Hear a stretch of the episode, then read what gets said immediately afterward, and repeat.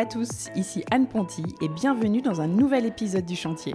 Le Chantier, c'est un podcast maison, travaux et déco dans lequel j'interviewe des personnes inspirantes qui ont réalisé une rénovation, des particuliers comme vous et moi, ou des décorateurs, entrepreneurs, architectes, bref, des gens qui ont connu ou qui connaissent encore la vie de chantier. Mon objectif, partager des conseils concrets à tous ceux qui se lancent dans les travaux. J'ai moi-même réalisé récemment ma première grosse rénovation, celle de ma maison, et en partageant les avancées des travaux sur mon compte Instagram, je me suis vite rendu compte que le sujet a intéressé beaucoup d'entre nous. Alors bienvenue sur le podcast où l'on n'a pas peur de se salir les mains, où l'on adore parler plomberie, électricité, placo et ponçage de parquet.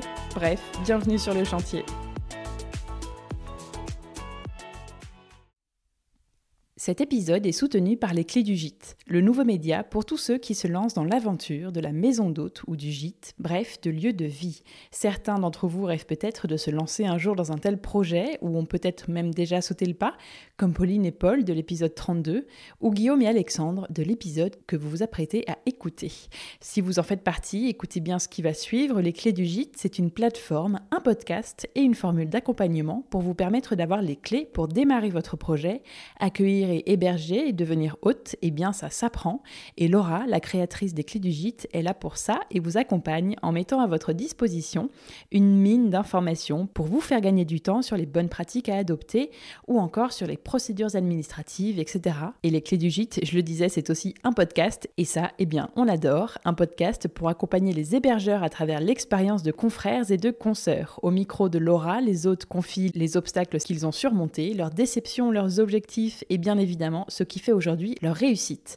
D'ailleurs, je vous le disais, vous pouvez retrouver le témoignage de Guillaume et Alexandre, mes invités du jour, dans l'épisode 16 de la saison 1 des Clés du Gîte, dans lequel ils parlent plus en détail de leur nouveau métier et de leur expérience suite à l'ouverture de la maison d'hôte au Petit Toire. Bienvenue dans l'épisode 35, pour lequel je suis allée voir Guillaume et Alexandre qui ont littéralement changé de vie grâce à une maison, et qui vous racontent leur rénovation assez dingue qu'ils ont menée à Toire après avoir acheté cette maison, vous allez le voir, un peu sur un coup de tête, en tout cas sur un coup de cœur. Une maison qui leur a fait quitter Paris, quitter leurs métiers respectifs, changer de projet, déménager, mener une nouvelle vie, et surtout faire de gros gros travaux par eux-mêmes alors que rien ne les y prédestinait. Avec Guillaume et Alexandre, on a parlé de rénover en couple, de faire ses plans soi-même, de colle à carrelage, de couleurs, d'astuces de placo pour l'isolation phonique, de démolition, de ménage après travaux, et ils vous donnent aussi leurs conseils pour poser du carrelage sur du parquet ancien, des dalles autour d'une piscine, ou pour réussir votre chantier tout simplement. L'objectif de cette rénovation Arriver à conserver l'esprit maison de famille d'origine de cette belle maison ancienne, tout en la rénovant entièrement pour faire vivre cet esprit encore longtemps en le partageant avec leurs futurs invités et clients. Pareil gagner haut la main pour un lieu haut en couleur, dans lequel je regrette de n'avoir pu passer que quelques heures. Je vous laisse aller faire un tour comme d'habitude sur lechantierpodcast.fr en même temps que vous écoutez cet épisode. Vous y découvrirez la visite en photo de la maison et les avant-après des travaux. Pour ça, vous pouvez aussi aller sur le compte Instagram, le chantier podcast J'en profite aussi pour remercier Eugénia, qui se reconnaîtra, qui m'avait conseillé il y a deux ou trois ans d'aller voir ses amis Guillaume et Alexandre, qui avaient rénové cette belle maison d'hôte à C'est enfin chose faite, tu vois. Tout ça pour vous dire de ne pas hésiter surtout à me proposer des projets si vous pensez qu'il serait intéressant qu'ils passent dans le podcast. Promis, je ne mets pas toujours deux ans à y aller. Mais bref, je ne vous fais pas attendre davantage et je laisse place à l'histoire de la rénovation de Guillaume et Alexandre. Bonjour Guillaume, bonjour Alexandre. Bonjour. Bonjour. Je vous souhaite la bienvenue à tous les deux sur le chantier. Je suis venue vous rendre visite aujourd'hui à Toire, chez vous, pas très loin de Poitiers. C'est quoi la plus grosse ville la, grosse ville? Saumur, pas très loin de Saumur, Angers, très bien. Pour que vous me racontiez la rénovation de la maison dans laquelle on se trouve euh, aujourd'hui, une maison qui est d'une part euh, très belle et qui d'autre part a eu une grande influence sur votre vie et a mené un changement de vie euh, très important pour tous les deux puisque un, elle vous a fait quitter Paris et deux, elle vous a fait changer de métier et donc euh, voilà, de, vie totalement. Est-ce que vous pouvez commencer par vous présenter, s'il vous plaît, tous les deux, nous dire ce que vous faites dans la vie et avec qui vous habitez ici dans cette maison? Donc, je m'appelle Alexandre Flévaux, euh, je suis donc propriétaire, euh, copropriétaire de la maison d'Autre Petit Toire. Et en parallèle, du, nous avons un studio de décoration d'intérieur et objets chinés, etc., qui mhm. s'appelle Studio Conquérant et que je que j'occupe aussi euh, avec mon mari Guillaume Dolerger.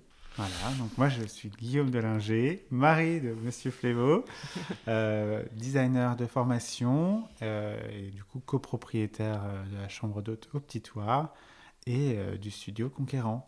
D'accord, donc vous avez un double métier, une double casquette maintenant Exactement. Et ce studio, juste ça m'intéresse par curiosité, c'est euh, vous gérez des chantiers ou c'est vraiment du design euh, d'intérieur euh Il y a plusieurs. en fait, c'est un studio mixte, on va dire, avec plusieurs volets. Parce que, étant donné nos métiers, moi j'étais styliste dans le conseil, je faisais aussi du conseil de marque. D'accord. Et du coup, moi, je suis plus sur la partie, on va dire, inspiration de projets, de décoration d'intérieur. Et Guillaume, lui, va être plus sur du suivi de chantier, réalisation de ses projets aussi, hein, parce mmh. que ça, c'est important. Et Guillaume était aussi, donc, euh, je ne sais pas si on peut citer des marques, mais il était euh, donc chez La Chance Paris, donc une maison d'édition où il gérait la prod et, euh, et tout ce qui était opérationnel. Voilà, et du coup, sur ce projet aussi, il va suivre tout ce qui est opérationnel et production. Oui, puisque vous avez aussi de la conception d'objets, de mobilier euh, en cours en tout cas. Je ne sais pas si c'est déjà. Euh, ça, commence. les premiers protos sont, arrivés, mais la collection n'est pas encore terminée. Ok, trop bien.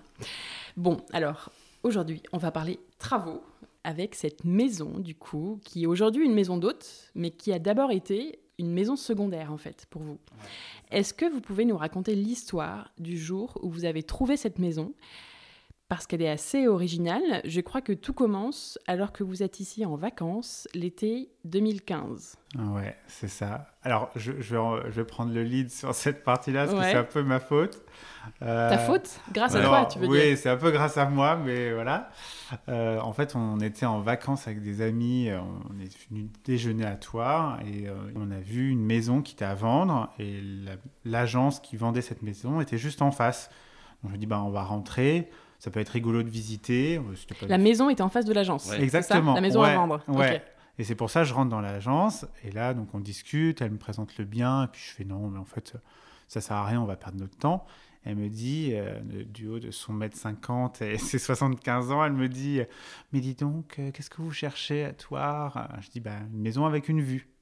Parce qu'on connaissait euh, un peu la topographie de la ville. Vous avez de la famille dans le coin, c'est ça? Oui. Ouais, on a les parents d'Alexandre qui habitent à 20 km. D'accord. Donc vous étiez en vacances, chez, mes parents. Voilà, c'est ça. Et cette maison, mes parents étaient en train de la restaurer aussi. Et du coup, on, y venait avec nos amis l'été, puisque mes parents, c'était une résidence secondaire au départ, qui est aujourd'hui leur résidence principale. Ah, eux aussi. Voilà. et euh, du coup, euh, ça nous permettait de s'échapper de Paris assez facilement et d'habiter Oui, parce que vous êtes à quoi, 3 heures en train? Euh, Alors, on est à ouais, 3 heures de train, et puis en voiture, 3 heures et demie à peu près. Ok. Mais vous cherchiez une maison? Non, pas du tout. On avait potentiellement l'idée d'acheter une pièce en plus à Paris, parce qu'on vivait dans 33 mètres carrés, donc c'était charmant mais étroit. Ouais. Et, euh, et, donc du coup, elle me dit, ah bah justement, quand elle me dit, qu'est-ce que vous cherchez je, bah, je dis la vue. Bah, rien. Et euh, bah, rien, rien. on, cherche toujours, on cherche toujours. En fait, vous êtes ouvert. Voilà. total. On est euh, l'opportunité positive. voilà, c'est. On nous propose quelque chose, on, y va. Donc elle dit bah une vue, hein, parce que je sais qu'il y en a à toi. Elle me dit ah bah j'en ai une. Donc ben je dis bah elle est comment? Elle me la décrit des photos horribles prises en hiver, les volets fermés, enfin bon, bref. Pas très, euh, pas très vendeur. Et j'ai dit, est-ce que vous êtes disponible là, maintenant, pour la visiter? Elle me dit, oui, je mets mon petit panneau et puis on y va. Et on Son petit panneau euh, fermé? Ouais, appelez-moi au 06. et donc, on, on descend 50 euh, mètres, vraiment, c'était à côté de la maison.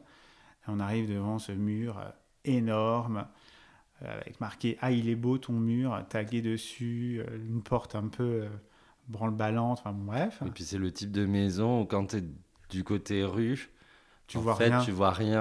Oui, elle est moins belle que côté... côté jardin. jardin. Euh, c'est presque protestant avec un truc hyper simple, avec trois fenêtres, deux portes et c'est tout, et avec des grands murs. Et un crépi. Euh, ouais, pas très joli. Et du coup, tu dis, oh mon Dieu, c'est quoi cette horreur Qu'est-ce qu'on est venu faire là ça va, aller, ça va aller assez vite, la visite. Et euh, donc, elle ouvre la porte. Mais alors, attends, pardon. Avant d'entrer dans la maison, vous, là, vous étiez en mode euh, pourquoi pas une maison secondaire Ouais, ouais.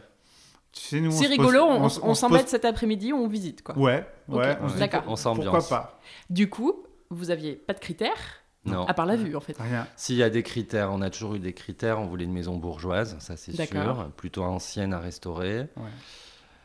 Moi, j'aime bien euh, plutôt des maisons de 18e, 19e, parce que j'aime pas quand elles sont plus anciennes. J'aime moins l'architecture, les hauteurs, euh, les volumes des espaces. Ok. Euh, Moi, j'aime bien quand c'est tarabiscoté. un peu tordu. Et du coup, euh, bon, ben, après, il faut trouver une alliance entre les deux, quoi. Ok. Alors, vous êtes rentré. Qu'est-ce que vous avez ressenti quand vous êtes rentré dans cette maison? Bah déjà une sensation d'espace parce que tu, tu rentres, déjà l'entrée fait 12 mètres carrés, donc pour des Parisiens c'était déjà la moitié de notre appart. et euh, l'agent a couru au- aussi vite qu'elle pouvait pour ouvrir le volet et euh, ouvrir la, la- la fenêtre du, euh, du salon principal. Et Pour là, montrer la vue. pour montrer la vue et surtout c'était baigné de lumière. Enfin, tout d'un coup c'était... elle était plein sud. Enfin, elle ouais, est plein elle sud. est plein sud et donc euh, tout de suite on a visité ça peut-être au 10 août. Mm. Et euh, du coup, un soleil de dingue, euh, le ciel bleu, les oiseaux, les arbres sur la terrasse. Enfin, tout de suite, Ouais, donc euh, vous rentrez, en fait, vous regardez dehors au loin et Ouais. vous dites Ouais, Ah, non, il y a eu un premier euh, coup de cœur, en tout cas, euh, je pense pour les deux, qui est notre logo hein, euh, aujourd'hui de la maison. C'est les fenêtres. ouais. En fait, Ah. c'est des grandes fenêtres, Oui. euh, porte-fenêtres euh, Napoléon III, en verre euh, soufflé, donc un peu, euh, Mm. voilà, mais avec euh, très grandes, ce qui est très très Ouais. rare dans ce type de maison. Et avec le haut arrondi, Ouais, avec, les petits- oblongs. ouais. Avec les Ouais. oblongs qu'on retrouve beaucoup d'ailleurs dans la maison et dans les travaux de la maison par la, par la Et suite. c'est vrai que le verre est ancien, je le vois là Ouais, dans le salon. euh, vous avez pu garder les... Oui, ils ont toujours toutes les été. vitres Ouais, anciennes. ouais. Et du coup, c'est vrai que ces vitres étaient hyper atypiques et euh, déjà nous ont plu le fait que ce soit une porte-fenêtre dans une maison ancienne, euh, voilà. Donc ça, et puis euh, avec cette vue euh, de l'entrée qui traverse tout le salon euh, et qui nous projette finalement vers l'extérieur. Ok. Et alors, comment se passe la visite? Ben, euh, Bah, ça n'arrêtait pas, quoi. Enfin, c'était la terrasse, déjà, la vue. Il y avait un- une petite, euh, un- ouais, une petite appentis de jardin en briquette avec une marquise trop mignonne. Bon, il y avait 1m20 d'herbe haute, mais bon, ça, encore faisons abstraction. Puis on voit, on se retourne, euh, on est très proche de la façade, donc quand tu lèves le, le regard, c'est vraiment très très haut. Elle Parce qu'elle fait 16 mètres de haut, donc, euh, Donc, même plus que ça, ouais. 22, je sais Ouais, plus. c'est- enfin, c'est c'est vraiment Oui, très parce haut. qu'il y a trois niveaux. Ouais, Il y a ouais. trois niveaux et au deuxième étage, on a 6 mètres de hauteur sous plafond. D'accord. Parce que c'est vraiment très pointu, c'est néo-gothique, donc c'est vraiment euh, vers les cieux. et, euh, et en fait, c'est- ouais, c'était impressionnant, quoi. Et après, on a Et commencé... surtout, la surprise a été, c'est qu'il n'y avait pas que la terrasse, c'est qu'en fait, il y avait un jardin en terrasse. Oui, Et ce qui fait avec que- plusieurs niveaux de jardin. Voilà, ça. avec un potentiel du coup en centre-ville, parce que Toire, euh, est- étant une grande ville autrefois, plus petite aujourd'hui, mais il y a quand même 13 000 habitants, donc c'est quand même un centre urbain, euh, on se retrouvait avec un parc euh, de 1100, 1200 mètres carrés en plein centre-ville, avec une vue dégagée, sans vis-à-vis.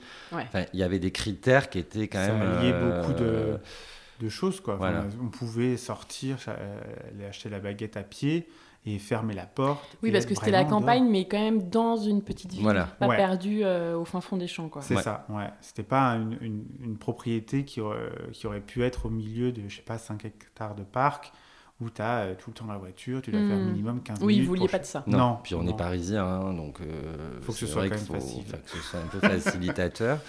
Et puis on visite, et ce qui était intéressant, alors aujourd'hui ça se sent moins après travaux, mais les pièces étaient beaucoup plus marquées les unes les autres, donc on avait l'impression de visiter plein de boîtes. On ouvrait une porte, il y avait une boîte la cuisine, une boîte euh, la chaufferie, une boîte un salon, une boîte un autre salon, une boîte un bureau.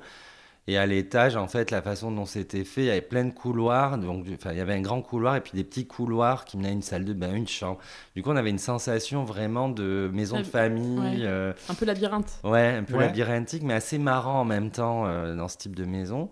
Et surtout quand on a visité le grenier et qu'on a vu, donc du coup, euh, il y a quasiment 100 mètres carrés au grenier. hein, Ah ouais.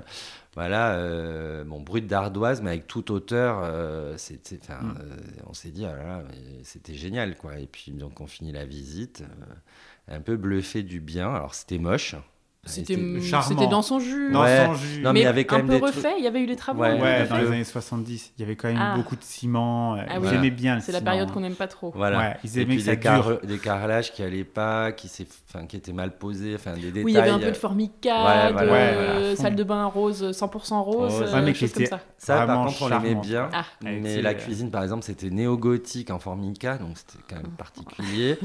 Euh, ils avaient tendu du papier peint Vichy, euh, Blanc et vert. blanc et vert au plafond. Enfin bon, des trucs. euh, Il y avait des tentures partout Partout. sur les murs, c'est ça tout Ouais. était en toile. euh, Enfin, les- le salon et euh, tout, le, tout le couloir de l'étage était en tissu tendu. Ouais. Ouais.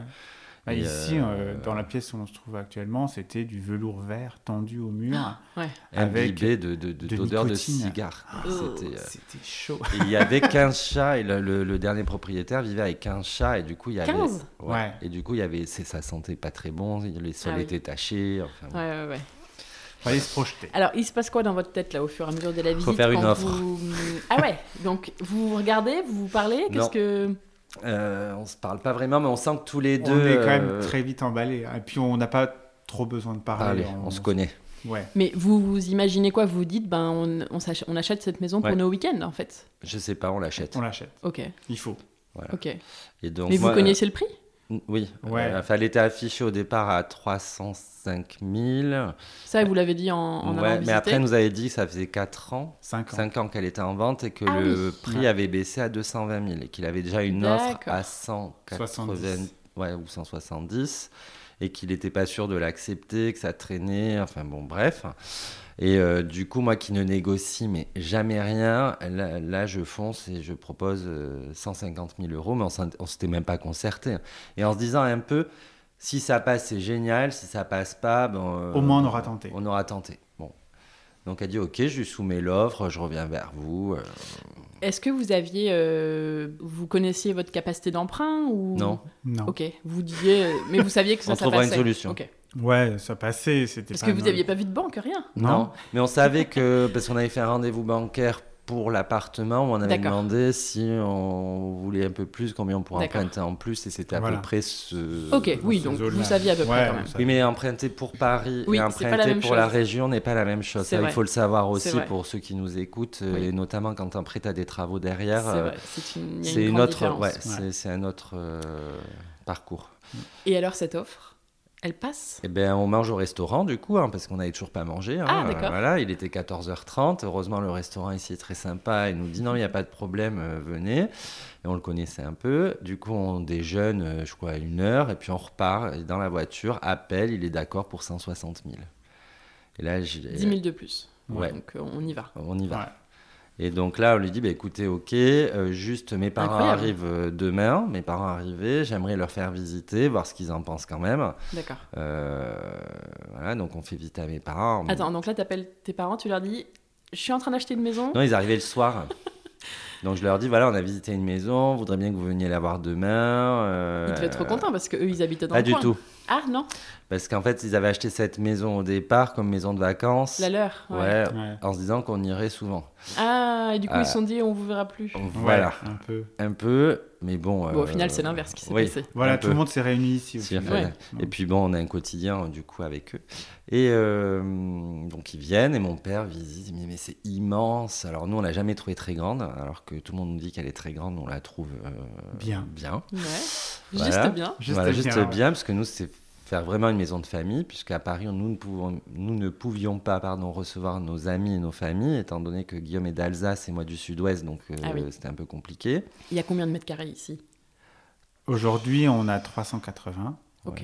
Et à l'origine, quand nous on a acheté, euh, il y avait 280. On a, Oui, on vous a avez aménagé des espaces ouais, qui étaient perdus. Enfin, qui n'était pas compté dans le métrage Hmm. carré, mais qui existait déjà, puisqu'il y avait, euh, enfin, on, on l'évoquera tout à l'heure, mais Oui, par le les grenier qui est maintenant votre chambre. Voilà. une Voilà, partie. mais il y avait quand même une partie aussi. qui était déjà un peu plus aménagée, parce qu'il y avait les chambres de bonne, mais bon, que nous on a entièrement refait parce que c'était. euh, Ouais. Voilà. La chaufferie qui est La maintenant votre chaufferie, cuisine. voilà. D'accord. ouais. Mais qui étaient des espaces existants, Ouais, mais, mais non exploités. Non habitable. exactement. Ouais. Ok. Donc, tes parents ils disent euh, c'est très grand, mais ok. euh, non, mes parents me disent, vous n'avez pas acheté ça, c'est immense. euh, C'est- difficile d'accès. accès. Non, mais en fait, non mais, tout- non, mais tous les deux nous ont dit. Ah oui, parce que la rue est petite. Voilà, la Non, rue est Tu très peux pas venir en voiture jusque devant la porte. Voilà. Si, tu peux. Ah, Si tu peux, mais un, un- pas un camion, quoi. Pas une camionnette. euh. ok. Donc c'est ça aussi dans, bah, dans la gestion des travaux après. Oui. Ça a Oui. été Et puis, un, euh, un puis gros quand on vit en ville, c'est pas un problème. Quand tu vis en région, le- la motricité, euh, pour Ouais. la plupart des gens, c'est compliqué. Alors que pour nous, pas du tout. Mais sachant qu'on avait quand même un garage, ça, mon père me dit c'est un point fort avec euh, une place de parking. Bon, bref. Et puis non, mais il dit- il- en fait, je pense juste qu'ils ont eu peur, euh, voilà, euh, du truc. Vous, vous, vous deviez être hyper excité. Ah ouais. Ah ouais, on faisait qu'en parler. On est à peine rentré le soir. On avait déjà fait les plans de toute la baraque Hum, hum. pour s'en rappeler, pour être mais là comment c'était, et puis là Ouais. c'était comment. Enfin et ouais, et puis c'est parti comme ça d'un un gros coup. coup hein. de cœur. hein. Et euh, du coup, ben, euh, là, bref, c'était le tes 12. parents étaient un peu Ouais. C'était le flippés, 12 août. mais- C'était le 12 août. On vit avec mes parents et puis moi, ça me confi- enfin, ça nous confirme un peu le truc. Et euh, l'agent immobilier nous rappelle le 13 du coup et nous dit est-ce que vous voulez signer le 15 août? Jamais c'est férié. Elle dit non mais je m'en fiche. euh, Elle veut signer, elle en peut plus. Ça fait 5 ans qu'elle est à la vente. Non, puis elle, elle dit moi j'ai. enfin, Moi j'ai voilà. que ça à faire. Et pour l'anecdote, alors c'est euh, ne pleurez pas, voilà. Mais euh, mon frère est décédé un 15 août, 5 ans avant, et du coup j'ai vu ça comme un, alors comme un signe un peu. Ouais. Et euh, surtout qu'il est enterré dans, la- dans la région, parce que ma famille est originaire de cette région. Et du coup je me dis, il faut qu'on y aille. Ouais, c'est Faut un pas petit- poser de questions, Ouais. tu vois. il y a- Un petit signe, Ouais, voilà. Ouais. Et du coup ça t'aide aussi à y aller. Et du coup on a demandé au Oui, banques. c'est ça. C'est le petit truc en plus qui vous a dit allez, Ah ouais, on y on y va. Ouais, va. mais, mais nous tout est comme ça, tout est très intuitif, instinctif et on y va parce que On est un peu fou, hein, mais. euh, bah euh, ouais, euh, on nous a dit qu'on était candide il y a pas longtemps et je pense qu'en fait c'est Bah ouais. assez ça décrit assez bien ouais. euh. Du coup on achète. Et vous achetez et vous signez le 15 août. Ouais. Enfin, Trois on jours signe après. le, le, le, le Oui, le, le compromis. Et, deux mois plus tard, trois mois plus tard, Ouais. on, on mois a les novembre, quoi. Ouais. parce qu'il a fallu quand même convaincre la banquière. Ouais, parce que du coup, euh, vous êtes allé la voir vous- et vous lui dites finalement, on, on change pas d'appart à Paris, mais on achète une baraque euh, à la campagne. Mais c'est-à-dire que la banquière nous aurait suivis du début quand même à peu près. C'est juste quand on lui a parlé qu'on voulait acheter cette maison, dans sa tête, c'était juste on l'a visité, on réfléchit, réfléchit. à l'acheter. Ah non, Et du coup, on, attend au bout, on attend au bout d'une semaine. euh, Elle nous envoyait rien. Elle nous envoyait rien. On dit mais non mais allez-y, l'offre on, on l'a signée et on y va. Quoi? Bah, Ok. Vous avez vraiment acheté une maison là-bas, vous voulez pas acheter plus grand à Paris? Ben non, en fait, ça, ça sert à rien. Non, on euh, veut une maison voilà. de campagne. Voilà. Non mais mais au-delà de ça, souvent je me dis on n'a même pas visité une seule autre maison. Mais c'est ça. Moi, c'est non, moi, mais- c'est ça qui m'aurait fait peur. Moi, je sais que j'aime bien voir un peu tout ce qui existe et qui est possible Mais avant tout de peut choisir. être Non. super. C'est ça. Si Et après, c'est le projeter. doute. Tu vois, c'est le doute. Et euh, là, on doutait pas. Je sais pas, c'était c'était celle-ci. Bah, donc, vous bah, avez gagné beaucoup de temps, hein, du coup. Ah ben, Ouais, ouais, ouais, ouais. Non, mais en fait, nous, Si on part du principe, euh, comme dit, enfin là, on en parlait euh, avec des amis qui étaient là, et euh, on disait le problème qu'on a, nous, c'est que dans chaque bien, parce qu'aujourd'hui, on fait de la décoration d'intérieur, et dès qu'on visite une maison, en fait, on voit ses points forts. Donc, on arrive à se projeter, à dire Ah, ça, c'est super, cet élément, il est génial. Ah, puis on pourrait faire ça. Et puis, dans plein d'autres, dans des univers complètement différents de ce qu'on a pu créer ici, mais en fait, on adore tout type d'univers, et du coup, et tout type de maison, et tout type de bien. Parce que chaque bien, en fait, peut euh, avoir un univers euh, qui, qui- à, à lui Le développer, et quoi. le développer, c'est ça qu'on adore. Donc, on Mm. a visité cette maison, ça se trouve, on aurait visité une autre, on aurait dit, mais Oui. celle-ci aussi, elle est géniale, et puis celle-ci aussi, elle est géniale, et puis à la fin. euh, bon, après, ici, le, le- le- le gros critère, c'était l'espace et la vue. Ouais. Ça, c'était. euh, les mètres voilà. carrés, euh, Ouais, le charme quand même, parce Ouais. qu'il restait des, il y avait des prestations anciennes qui Ouais, étaient oui, encore il y avait des conservées. éléments. ouais. ouais, ouais, ouais. Il y avait le des- parquet, il y avait les cheminées, Cheminée, pas mal. Ouais, l'escalier l'escalier, euh, tous les parquets, Ouais. Les fenêtres. euh, Oui, les jolies fenêtres, fenêtres. euh, puis la façade, même si elle était très abîmée, c'est une façade. côté euh, jardin, ouais, côté jardin est qui, est, qui est très jolie. Ok. Est-ce que vous avez validé un budget travaux ou pas avant d'acheter? Parce qu'en fait, vous vouliez pas trop faire de travaux au début. Non, Non, pas du tout. En fait, justement, Ouais. la banquière elle me dit mais du coup, vous allez mettre combien de travaux dedans? Je dis non, non, non, non, mais on achète. On achète et on fait pas de travaux. Ah, mais vous voulez rien faire Vous, vous disiez elle quoi était habitable. On savait qu'elle Elle était était habitable. Il y avait la chaudière, l'eau courante. Il y avait une cuisine fonctionnelle, Ouais. une salle Ouais. de bain. Ouais. Ouais. Dans Bah, son jus, mais euh, fonctionnel. Tout fonctionnait. Vous disiez gros ménage et puis ça ira. Mais maison de campagne, quoi. Ouais, et c'est ce qu'on a fait. On a, on a signé au mois de novembre, le 6. Ouais. Et, euh, et ben pendant. Ouais, je- On a pris 8 jours 11 de vacances. Jusqu'au 11 novembre, en fait, on a pris euh, une semaine pour tout nettoyer. Voilà. Et ça allait très bien pour euh, venir les week-ends. On a repeint on a ce qu'on appelle des queen queens, des petits travaux, et du coup on repeignait sur les papiers peints, et euh, du coup on laissait libre cours à, à ce qu'on avait envie de faire, puisque tu, on savait qu'un jour elle serait refaite, hein, euh, pas dans Ouais. l'immédiat, mais du coup tu repeins, les papiers étaient encore sains, donc tu- on a repeint en blanc, notre chambre on l'avait déjà repeinte en violet. euh, Enfin voilà, on, s'est- on- on commençait à s'amuser avec des, des- de- de- Mm. un esprit déco, mais qui était euh, on garde le jus et on fait un esprit déco. Quoi. Ouais. Ouais. C'était un peu plus à- brocante. Tu vois. Ouais. Ce qu'on chinait, parce qu'il y a un Emmaüs qui est super à Toire.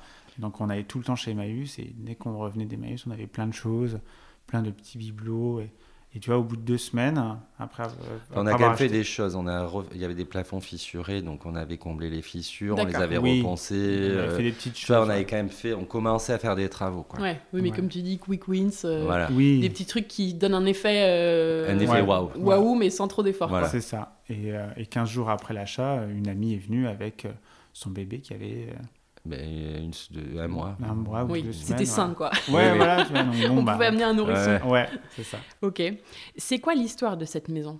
Alors euh, ici, c'était un- une famille de grainetiers, euh, les, les Fautras, les graines éclore, et qui, euh, en fait, ils ont construit la, la maison. Donc, euh, on a des euh, les traces depuis le, di- le 18e. En fait, c'est la même famille. Alors, c'est pas les mêmes noms, parce qu'en fait, ce qui est marrant, c'est qu'on est deux garçons, mais cette maison, c'est en général transmise de fille en fille. Mhm.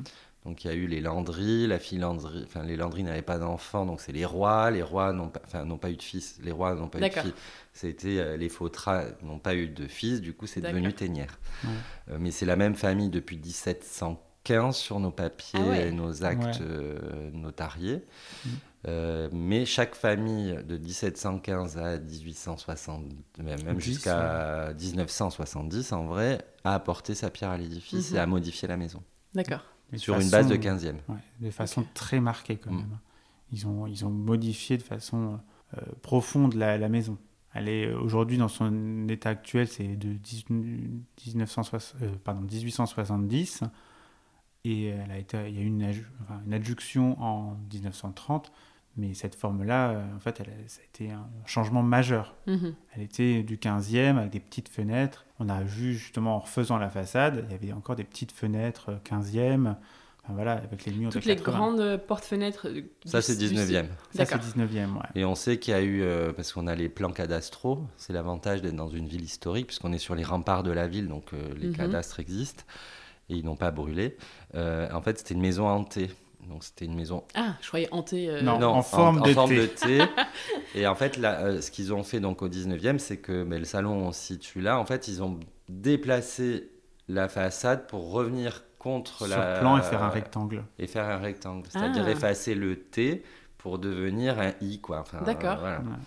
Et du coup, le, le- le gros, le gros travail du 19e, ça a été de déplacer les murs vers l'extérieur pour agrandir euh, l'espace de vie. Hmm. C'est intéressant de connaître Ouais. toute cette histoire. Mais c'est en faisant les travaux qu'on l'a découvert aussi. D'accord. Enfin, L'escalier est 19e, mais on sait qu'à l'origine, il y avait un escalier à vis du 15e, parce qu'en fait, ils ont réexploité les marches de l'escalier à vis pour descendre à la cave. Ils en ont fait un escalier droit. Et là où il y avait le, le petit V qui manquait, ils ont mis du, du ciment. Et du coup, tu vois le- les patchwork en fait de marches euh, dans la, dans la cave. on voit que ça a été bougé, modifié euh, sur plein d'endroits. Ok. Et en tout cas, vous, quand vous avez acheté la maison, elle n'avait pas été habitée depuis un moment, non? Euh, presque 10 ans. Ah ouais. Mais c'était habitable. Bon, voilà. Comme Bah, on le, disait le- tout à l'heure, le fallait faire un gros, gros nettoyage. Ouais, quoi. le fils de la famille à qui on a racheté la maison, qu'on n'a jamais rencontré d'ailleurs, fait venait euh, une fois l'an ou deux fois l'an, et il avait une amie à côté, euh, Edith, euh, qui, qui du coup euh, Notre venait voisine. ouvrir les fenêtres, euh, vérifier que la chaudière fonctionnait, puis voilà quoi, Enfin, l'entretien de, de Ouais, base ouais. quoi. Si vous deviez la décrire, euh, cette maison, telle qu'elle était à l'époque, en un mot ou deux, vous diriez quoi? Alors, qu'est-ce qu'on pourrait dire? Je dirais une maison de mémé. Ouais, euh, dans son jus, ouais, vraiment, euh, ouais, dans son jus. Ouais, un bon gros jus. Ouais. Ouais, D'où le mot mémé. Quoi. Ouais. Parce que le ménage pas trop fait, les odeurs et dans son Mhm. jus. Voilà. Ouais. Donc, vous achetez cette maison, vous y passez vos week-ends, vos vacances, euh, les amis, la famille euh, vont et vient. viennent un peu pour leurs vacances aussi. À quel moment vous avez senti que le projet basculait de maison secondaire à maison principale, puis à maison d'hôte? Je sais pas si c'est venu en même temps ou pas. Bah, ça, ouais. Et euh, enfin, en fait, à quel moment vous avez compris que cette maison allait changer votre vie, quoi? Je pense au début. Ok. Même si on se le disait pas et qu'on voulait. Parce que quand on l'a acheté, on s'est dit. Ça sera une échappatoire de Paris. Mais dès qu'on l'a acheté, on, on s'était dit ça. Oui. Après quoi Et ça, quand- ça veut dire, ça peut vouloir dire une échappatoire le week-end ou une Non, échappatoire non, non, le jour où on c'était veut se vraiment. barrer. Voilà, c'était Ouais. plutôt le jour où on Ouais. veut se barrer. Euh, mais en se disant, ça peut Paris, être euh. 30 dans 30 ans, comme dans 10, comme dans 2. euh, voilà, Ok. ça, ça nous Mais le jour où permettait. on veut, on a ça. Voilà. Ok. Après, moi, j'ai fait un burn-out en 2017, euh, Ok. où, où j'étais vraiment pas bien. Et, euh, Et là, ça vous a. vous- Et moi, toi, je là, pleurais en partant, en fait. J'arrivais. D'ici Ouais. Je- je- Vous en- veniez tous les week-ends? Euh, Quasi. euh, L'été, ouais. quasi. Enfin, euh, voilà. Mais après, on venait euh, une fois tous les deux mois en hiver, parce Ok. que ça même, faisait. même pas une fois par un mois en hiver. Et puis, mais c'est vrai qu'il il disait au revoir à la maison, quoi. Ouais, t'étais amoureux d'elle, quoi. Ah ouais, ouais. T'étais très attaché plus que toi? Euh, ouais. De À- façon à différente. de façon différente, ouais. ouais. Ouais, moi, plus attaché, je sais pas, j'avais l'impression que c'était un peu mon Eldorado, quoi. Il y Mhm. avait un truc. euh, Et puis, alors, euh, nos carrières sont pas les mêmes. Moi, je voyageais beaucoup puisque je faisais du conseil. Donc, moi, je faisais du conseil à l'international et notamment sur l'Asie, où je Ouais. partais tous les mois, au moins une fois par mois en Chine. euh, ou au Japon ou en Corée et euh, j'y restais euh, trois jours euh, et je revenais à Paris et puis parfois je repartais à New York enfin il y a eu l'année où l'année où j'ai fait mon burn-out c'était très très lourd Intense. et du coup, euh, Paris euh, me semblait plus un. Ton chez toi. Ouais, et puis euh, pour moi, c'était une ville de transit, Hmm. Euh, une ville de travail, mais ça devenait plus euh, la, euh, une, vie de ouais, une vie de partage. euh, Enfin, je sais pas. Il avait besoin de calme, quoi. Voilà. Dès, qu'on- dès qu'il rentrait. Et de me réancrer sur un territoire, je pense. Et euh, cette maison a permis ça, parce que dès qu'on était dans cette maison, on avait toujours des amis qui venaient, ou de la famille. C'était du- un peu la maison du bonheur, quoi. Voilà. Enfin, c'est c'est con à dire, mais tout le monde se sentait bien et tout le monde avait envie de venir. Quoi. Enfin, Mhm. c'était, euh, on a des amis qui venaient, genre, Ah, je suis sur la route euh, Des de vacances. Royan, euh, je, je Tu passes m'arrête. déjeuner? Ouais, je passe deux jours et euh, il restait trois semaines. Ah ils oui. Ils passaient leurs vacances. Ils passaient leurs vacances ici, quoi. Parce que c'était sympa, euh, t'as ta chambre, il y avait déjà les cinq chambres, donc chacun avait sa chambre. Toutes les pièces du rez-de-chaussée s'ouvrent sur le jardin, donc tu peux descendre de n'importe où, t'es pas obligé de déranger. euh, Oui, c'est vrai, c'est vrai ça. Voilà, donc du coup, c'est vrai qu'elle avait un côté. Voilà. Et sur- Auberge espagnole. un peu. un Et peu. surtout, en fait, c'était un- les, les prémices de ce qu'on fait aujourd'hui. Et parce Oui. que c'est aussi notre euh, façon d'accueillir. Parce qu'en fait, on, a- on accueille nos autres comme on accueille notre famille. Quoi. Enfin, tout, le monde est, tout le monde est le bienvenu et euh, on- tout le monde vit ensemble. Quoi. Mélange c'est ça aussi qui nous a poussé sur le. Donc j'ai fait mon burn-out et j'ai dit à Guillaume, il faut qu'on parte de Paris, je peux plus. Ok. Et euh, j'ai dit, ben, euh, on pourrait faire une maison d'hôte de la maison, puisqu'on reçoit déjà beaucoup.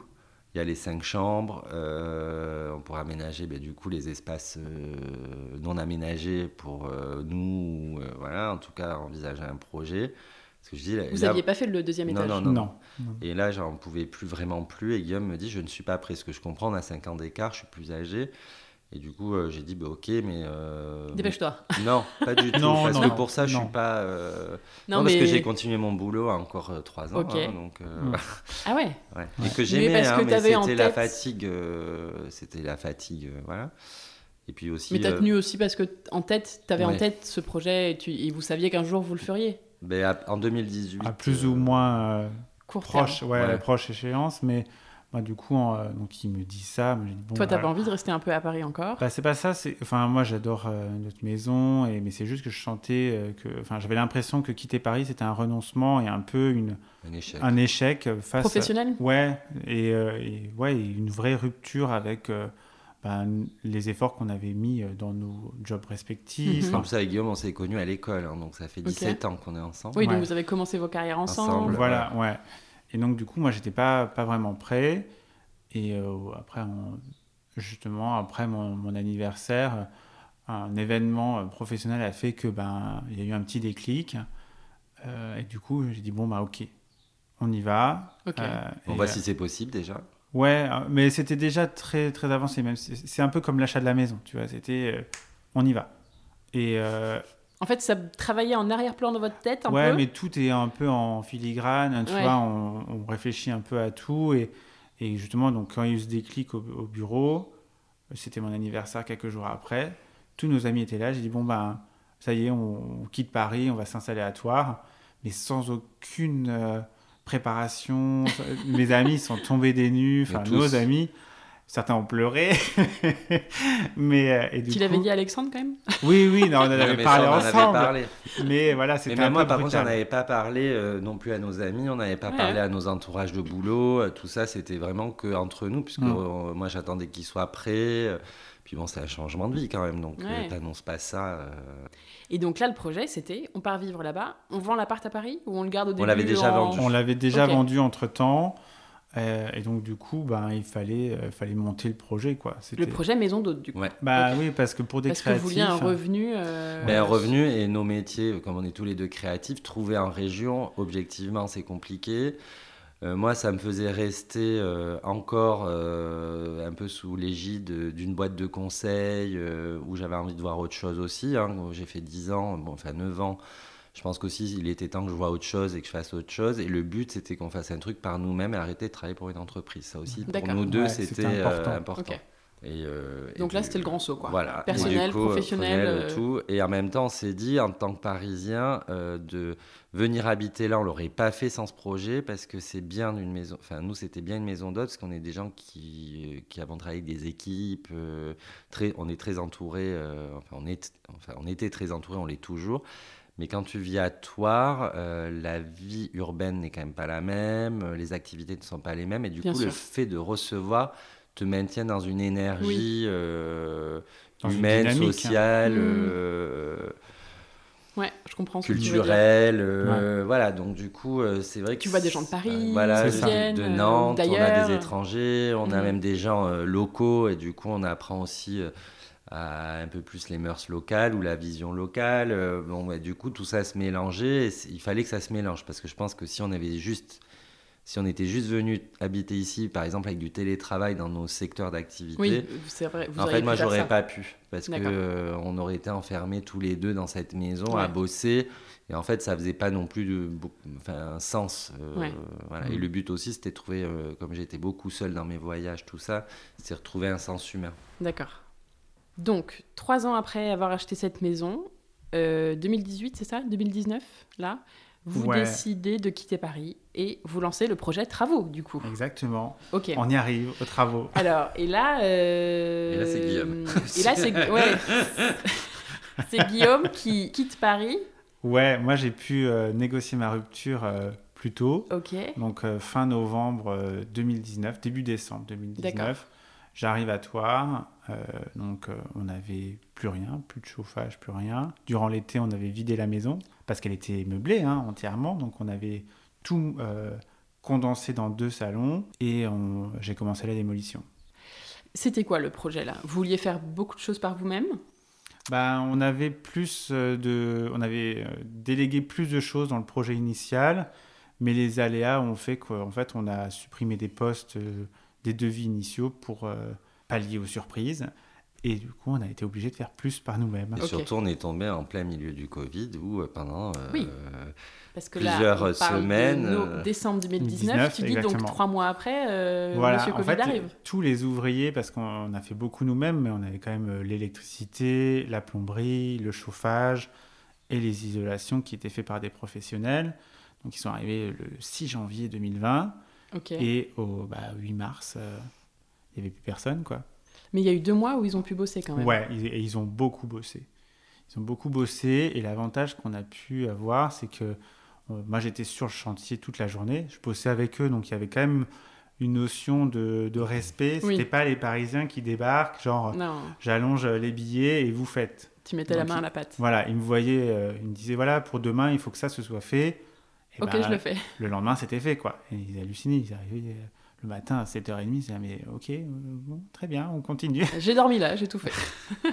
vous, vous, aviez déjà fait des travaux? Vous aviez aidé Un tes tout parents petit peu. ouais. Ouais. Ouais. On avait des notions du coup, mais on l'avait jamais anticipé de à cette ampleur, à cette échelle, parce que alors moi j'avoue que quand on a, j'adorais euh, ma maison avant, j'aimais bien son côté grand-mère, machin, nana, bon, il fallait passer par des travaux. Euh, mais c'est vrai que quand tu commences, le problème qu'il y a, c'est quand tu commences à casser un endroit. À mettre le doigt dedans. Non, Bah, en fait, faut Tu tout tires refaire. un fil et. Voilà. ouais. Et, Tout euh, et moi, j'étais pas sur place. Alors Guillaume lui a suivi. Parce que toi, euh, tu gardais ton job pour l'instant? En fait, non, j'avais négocié ma rupture, mais il, il, il voulait me garder six mois de plus, comme j'étais euh, cadre. Du coup, il fallait que je forme des équipes, et dont, euh, et dont j'avais une partie de mon poste euh, où les équipes n'étaient pas réellement formées. Donc, du coup, il fallait que je fasse une passation. Donc tu rejoignais euh, Guillaume, au printemps. euh, en avril. Enfin, mon contrat s'arrêtait fin avril. Bon, avec le Covid, du Oui, coup, je suis arrivé plus tôt, plus mais tôt. malgré tout, j'étais en Vous télétravail. avez eu du nez, vous, d'acheter la maison comme ça, avant le Covid, avant, tout le monde, que, avant que tout le monde se barre à la campagne? Mais on Petit dit- confinement euh, dans Ouais. le jardin? Mais tu vois, ce, ce qu'on ce que, ce qu'on dit souvent, c'est que les créatifs, ils ont une sorte de, de préscience dans, dans le sens où on, on arrive à capter des micros... euh, des, des, des micros Événements. ouais euh, événements et, et des micro tendances hein, qui sont vraiment sous-jacentes et c'est très inconscient mais euh, on sent qu'il y a un changement qui est enclenché Et on disait depuis, ben, du coup, moi je disais depuis 2017, il, il y aura une rupture. Alors je savais pas ce que c'était, hein, moi je loin de moi euh, l'idée du Covid, Ouais. hein, mais je sentais. euh, alors déjà, moi j'étais dans la tendance, hein, donc euh, bon, voilà. Oui. Euh, par l'évolution des marques, par l'évolution euh, que, je, que je représentais ou que je conseillais, et aussi de, de, de tous mes stagiaires, de mes assistants qui Mm. étaient plus jeunes que Ouais. moi, un vrai bouleversement. Pas la même quête du travail, pas la même quête de la vie. euh, voilà, et je me disais, putain, il y a un truc qui est en train de se passer. Qui est en train euh, d'arriver. Voilà. Et en fait, il faut penser à soi, faut trouver des lieux de vie. euh, voilà, se faire du bien en fait. Mm. Et, euh, et on en était un peu déjà nous là-dessus avant le Covid, et le Covid n'a fait qu'accélérer, mais de toute façon ça serait arrivé, je pense. Ouais, trouver plus de bien-être dans Mm. son lieu de vie. Euh. On a fait des digressions, alors je ne sais pas si j'ai Euh, répondu à la question. Oui, mais, ouais, euh, tout à fait. Combien de temps ont duré les travaux en tout là? Là, ça a démarré euh, Neuf euh, mois. en no- novembre 2019. Ouais, alors si on compte la démolition, euh, 10 mois, et sans la démolition, euh, 9 mois. On a réellement commencé en janvier 21 les travaux, et on a fini, euh, on était, on pouvait ouvrir au mois d'octobre euh, 21 euh, 20, voilà, Oui. donc euh, 10 mois plus tard, quoi. D'accord. Ouais. Bon, et là, petit teasing, euh, vous n'avez pas ouvert parce qu'il y a, il y a eu, Deuxième il y a confinement. eu des, des nouveaux confinements. Mais là, nos copains étaient super contents, parce que Ouais, du coup, ils pouvaient venir faire leur confinement à la maison. bah oui. Et donc, vos travaux, toi, tu étais là, donc pas de travaux à distance du tout. Hein. Tu Non. étais complètement là euh, tous les Ouais, jours. euh, tous les tu jours. habitais sur place, tu dormais Non, là. je dormais, j'habitais pas sur place, j'habitais chez les parents d'Alexandre, justement. D'accord, oui, parce 15 que c'était plus du tout habitable ici. Ah bah non, on avait Et t'as pas gardé une chambre propre Non, puis euh, c'était l'hiver. Impossible. Donc dès que tu Ah, coupes euh, l'eau et l'électricité, le Oui, chauffage. non, euh, c'est compliqué, Non, on a, fait, on a refait tous les réseaux. Donc, euh, bien sûr. euh, une des premières choses que j'ai fait, c'est couper les arrivées euh, de, euh, de gasoil euh, à la, à la à chaudière. la chaudière. Quoi. Donc, du coup, euh, on avait, non, non, on n'avait plus du tout d'eau chaude, plus du tout de- d'eau tout court. Donc, non, c'était inhabitable. Alors, Et c'est ça que je voulais dire tout à l'heure, c'est que moi, étant encore à Paris, quand je venais euh, tous les 15 jours à peu près, j'arrivais dans une maison entièrement démolie. Parce qu'en fait, Un se- champ de ruines. un champ de ruines, on ne se rend pas compte. Mais à part les le salon où nous nous nous trouvons là et celui d'à côté, toutes les autres pièces, euh, les plafonds étaient pétés pour faire passer les tuyaux, l'électricité. Enfin, il n'y avait plus, euh, C'était plus une rien. grange. C'était une grange. Quoi. On était sur de la terre battue, euh, ouais, on n'avait plus rien. Désossé. euh, Désossé entièrement, enlever, les, en- enlever les bétons des murs, euh, enlever. Voilà, et du coup, tu- moi je suis arrivé. Alors, autant le, le dernier étage, là, était propre parce qu'il faisait l'isolation, tout ça. Donc là, il y avait un vrai changement dans le côté positif, on va Mhm. dire, euh, des travaux. Mais alors, les deux autres étages, c'était un champ de ruines. Ouais. D'ailleurs, on a une très, très belle photo euh, d'Alexandre dans l'entrée lors des premières visites après la démolition. Et tu le sors, mais complètement mais Désemparé. désemparé. Ouais, c'est- Alors, autant je dis qu'aujourd'hui, la maison me paraît petite. Quand on a fait la démolition, euh, elle me paraissait énorme. Mm. J'ai l'impression d'habiter Versailles et qu'en fait, euh, on n'allait jamais réussir à tenir les délais. Mais euh, voilà. mais- Et alors, Guillaume, toi qui faisais tout ça, là, comment tu as appris? Comment tu t'es formé euh? Bah, Un peu sur le tas. Après, moi, je suis très pragmatique, donc c'est vrai que ça, aide. Et euh, ma mère euh, est dessinatrice industrielle. Elle travaille avec des architectes, donc j'ai toujours côtoyé cet univers assez technique. donc, moi, j'arrive à projeter tout de suite. Voilà, un artisan, il me dit oui, où est-ce qu'on passe les colonnes d'eau? Bon, bah, on les passe là parce que c'est central. Voilà. Donc, il y a il y a une logique dans la, construction en fait euh, des travaux, enfin dans l'élaboration. Euh, et en demi, quand on a décidé de faire le projet, on a fait les plans tous les deux. C'est ça, j'allais vous parler des plans. Et ça, ça nous a quand même beaucoup aidé de l'anticiper. Alors, comment vous avez. Est-ce que déjà vous avez beaucoup modifié les plans?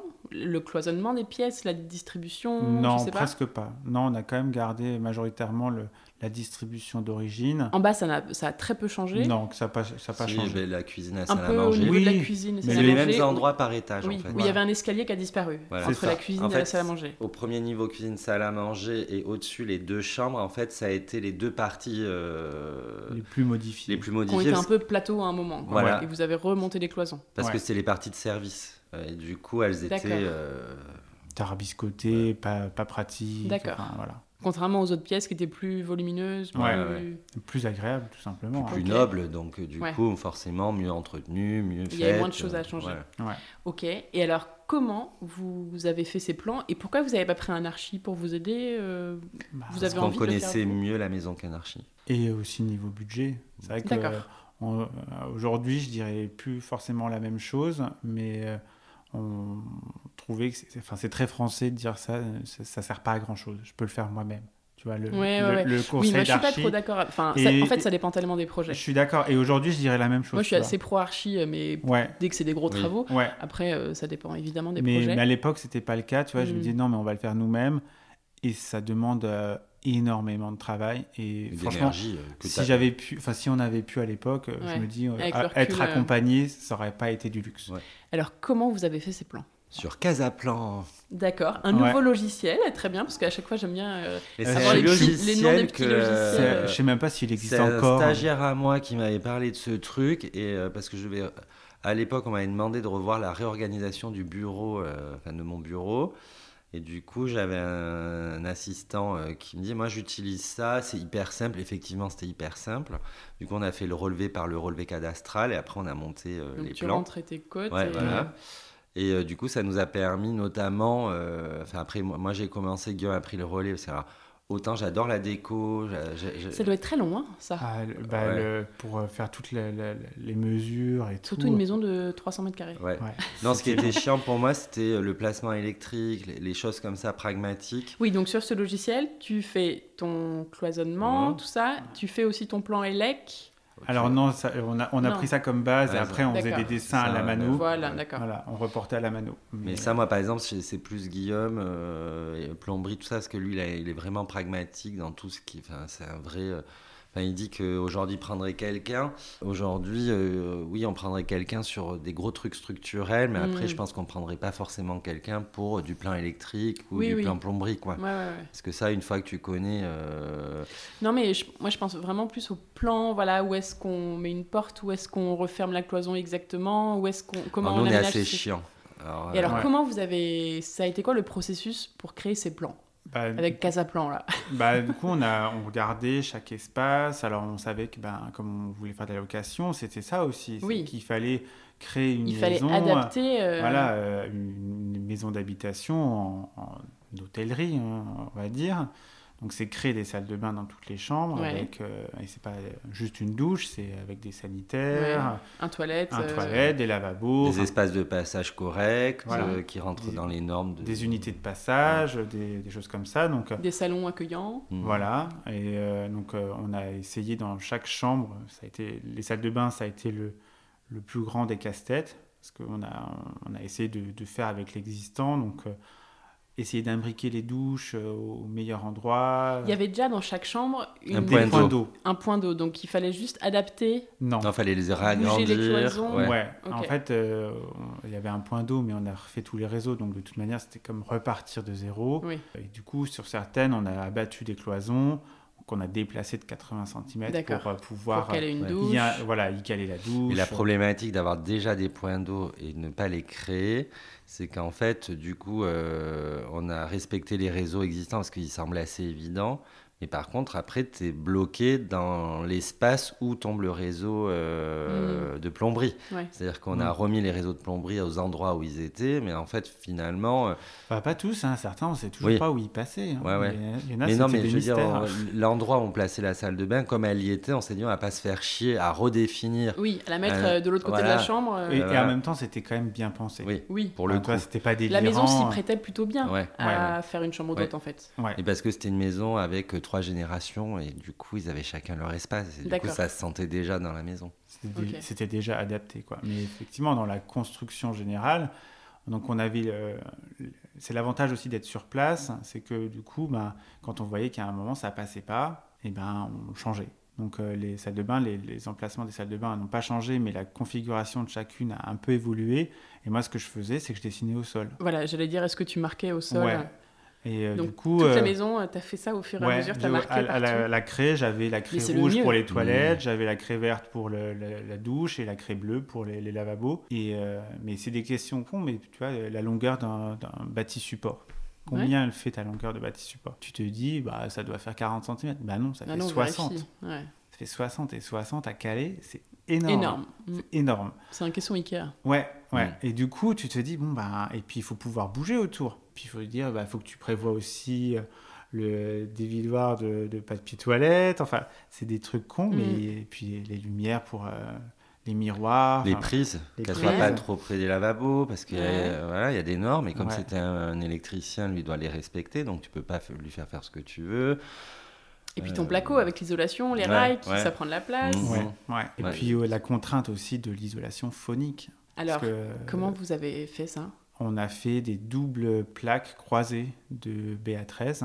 D'accord, c'est-à-dire En fait, c'est au lieu de sur une cloison classique, tu mets as ton rail donc de 5, tu as ton isolation au milieu, tes deux euh, plaques de BA13 de chaque côté, donc on arrive à peu près à 7 Mhm. et ben en fait, tu rajoutes encore euh, deux plaques de BA13 de chaque côté. Sur, l'une sur le sur BA13. l'autre. Voilà, l'une sur l'autre. Sauf que là où tu as la jonction, en fait tu mets une plaque qui comble la Ouais, jonction. d'accord. Voilà. Tu mets pas les jonctions l'une sur l'autre. Non. Exactement. Et du coup Tu ça décales. évite les Bah, les, les- les ponts euh, phoniques. phoniques et notamment les, ouais, Ouais, et notamment les vibrations. Parce que le problème du placo, alors euh, parce que nous, si on avait pu ne pas faire de placo et remonter des murs, euh, on l'aurait Mm. fait, hein, mais c'est pas les mêmes budgets, hein, Ouais. ça faut aussi le dire. Euh, c'est que ça vibre. Il y a un côté un peu euh, Mou. Et, Et là, tambour. euh, et tambour. Et là, l'avantage de faire ça, c'est que ça évite l'effet tambour. Ça rigidifie beaucoup et tu as des, par, exemple des plaques de BA13 phoniques donc qui sont euh, beaucoup plus lourdes. Elles sont extrêmement denses. Ça aussi, ça a été Ça coûte beaucoup plus cher et c'est pas forcément beaucoup plus efficace. Donc euh, on a préféré. euh, Vous voyez jouer- pas la différence aujourd'hui dans un endroit où vous avez mis ça et dans un endroit où vous avez juste doublé la- le placo Ouais, Ah parce que par exemple, on a fait, on a fait donc les cloisons phoniques avec le double BA13. On a fait des plafonds phoniques au-dessus de la cuisine et au-dessus de la salle à manger, parce qu'on a des chambres au-dessus, avec des suspentes phoniques. Bah, alors, on n'entend pas, tu n'entends pas, mais par contre, tu entends les vibrations quand les gens marchent, ce genre de choses. Alors que les suspensions phoniques, enfin les, les suspentes phoniques, pardon, bah, ça devrait amortir justement les vibrations du, Qu'est-ce que c'est une suspente phonique? Alors une suspente phonique, c'est euh, tu quand tu fais ton plafond en BA13, donc tu as une suspente, c'est une espèce de crochet que tu vises dans le plafond et sur lequel tu viens fixer ton rail euh, pour poser tes plaques de plafond. Mhm. Et là, la suspente, en fait, elle est sur un ressort et elle, elle, absorbe. elle absorbe en fait exactement le, la vibration euh, du plancher euh, supérieur. Et en réalité, euh, Ouais. Ouais. C'est peut-être un peu mieux. Oui, Peut-être. Oui, oui, été. Peut-être, oui, oui, je- c'est ce qu'on espère. euh, Oui, et ce mais C'est vrai que c'est important. Et le challenge était de taille dans une maison ancienne comme ça. euh, souvent, Après, on n'a pas tout. phonique. On euh, a, on a, franchement, on l'a pas fait partout et euh, tant pis. C'est ce qu'on disait. Bah, euh, si. Non, mais je veux dire, on n'a pas isolé tous les plafonds en phonique. Ah non, On- pas les plafonds. On Non, pas mais mis le des- double Béatrice. Voilà, Voilà, ça, sur les les salles de oui. bain, Ouais. oui.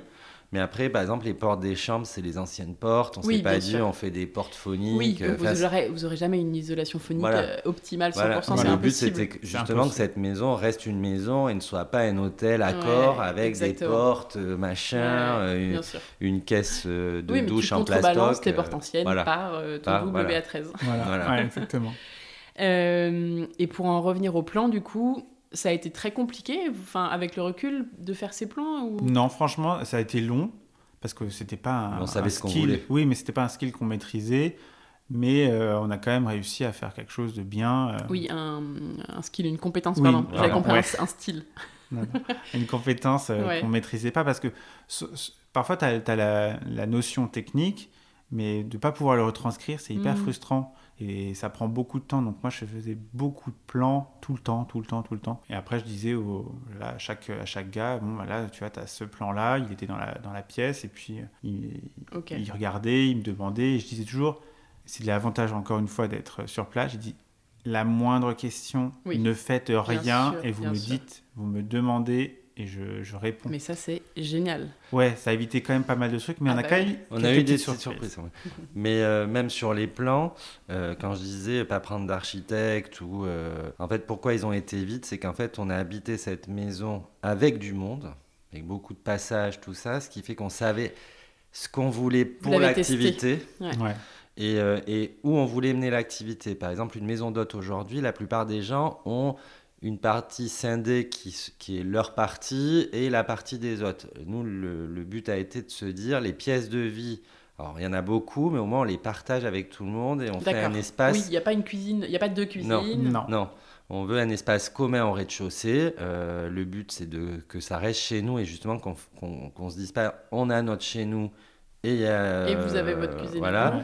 Non, c'est toute, toute cette maison et notre maison. Ce qui plaisait aux gens, c'est que c'était une grande maison de famille, un peu maison de campagne. Donc, il faut qu'on arrive à retranscrire ça tout en loin des chambres. Parce que euh, justement, tu vois, c'est l'exemple type, c'est la suppression de l'escalier de service. Parce qu'on aurait très bien pu se dire, voilà, on scinde justement la partie de service, on se, on, on, pas une, on se fait notre chambre sur le côté, avec un accès indépendant. on a deux entrées. Vous avez pu garder cette On aurait pu garder cette, euh, mhm. cette configuration-là. double accès à l'étage. Voilà, mais c'était pas du tout l'idée qu'on avait de, la réception et du projet final qu'on a, Typiquement, si on avait briefé un archi, je pense qu'il serait venu, on aurait, si on avait dit on veut faire maison d'hôte, euh, on veut une partie séparée, je pense qu'il nous aurait pas forcément mis au deuxième. Hmm. Il aurait peut-être justement, parce que c'était plus facile, parce qu'il y avait deux entrées, de se dire ben, on vous fait un vrai espace. Euh, voilà, et en fait, sur la voilà, et c'est pas ce qu'on voulait, on voulait pas deux maisons. Mm. Ok. Il s'est passé quoi le jour 1 du chantier? Est-ce que vous vous en rappelez? Ah ouais, là, là c'est moi qui étais là. J'étais pas là, moi. Et euh, c'est le, le, premier poste qui est venu, sont, sont, les plombiers. Ils ont fait la dépose euh, des sanitaires. Des sanitaires. Et chauffage. Et du chauffage. Et, et moi, j'ai pas compris ce qui m'arrivait. Mes beaux-parents étaient là. Ils, ils, sont arrivés, franchement, ils étaient six. Et, euh, ah oui. Ah non, mais c'était le raz de marée, quoi. Vraiment, c'était. C'était un gros, c'est un gros projet pour la région. Hein. Ouais. ouais, ouais, Et, c'était inimaginable. Enfin, vraiment, ils bazardaient tous les lavabos dans le couloir à l'étage. Enfin, ça on garde, ça on garde, ça, ce que vous gardez, vous gardez, non, ça, paf. Ils avaient déposé tous les radiateurs. franchement, en deux heures, on en a quand même, je sais pas, une vingtaine. Et euh, c'est des radiateurs qui font 70 euh, kg pièce, quoi. Enfin, vraiment, c'est de, de, très, c'est de la fonte, quoi. On a gardé tous les radiateurs d'origine. Et où est-ce qu'on les met Vous les avez reposés après, parce que vous doubliez les, vous isoliez les murs et tout. Et donc, euh, ils ont tout stocké dans le garage. Mais... Et moi, j'ai genre, oh là là, mais c'était... Ils ont tout de suite pris le, le marteau-piqueur, ils ont commencé à percer les murs de 80. C'est pas un problème, nous on y va, bam, la mèche, ils y vont. Oh, ok. Tu dit ma, pauvre maison Non, mais j'ai pas dit ma pauvre maison, j'ai dit bon, je fais confiance aux professionnels. Mais ouais. Ça t'a fait bizarre. Tu t'es dit, ça y est, c'est vraiment parti. Là, c'est parti. dans le dur, quoi. Ouais, c'est le dur, là. Et pareil pour les chauffages, enfin, des trucs à la con auxquels on pense pas quand on fait des travaux, qu'on veut garder des choses. Nous, il y a quand même eu des modifications parce qu'on a recréé des ouvertures où il y avait des portes-fenêtres, où il y avait des portes qu'on a enlevées. Euh, et quand on a voulu repositionner les radiateurs, du coup, on s'est dit, ben, celui-là, il est plus grand. Il n'était pas à l'avant, mais comme il est plus grand, il chauffera mieux, ça serait mieux de le mettre là. Donc, il fallait prévoir hein, avec euh, le, chauffagiste, parce que Mhm. du coup, sinon, ils auraient reposé euh, un peu les mêmes aux mêmes endroits. Et là, le, le- le but a été de se dire, ben, alors, pour la performance énergétique.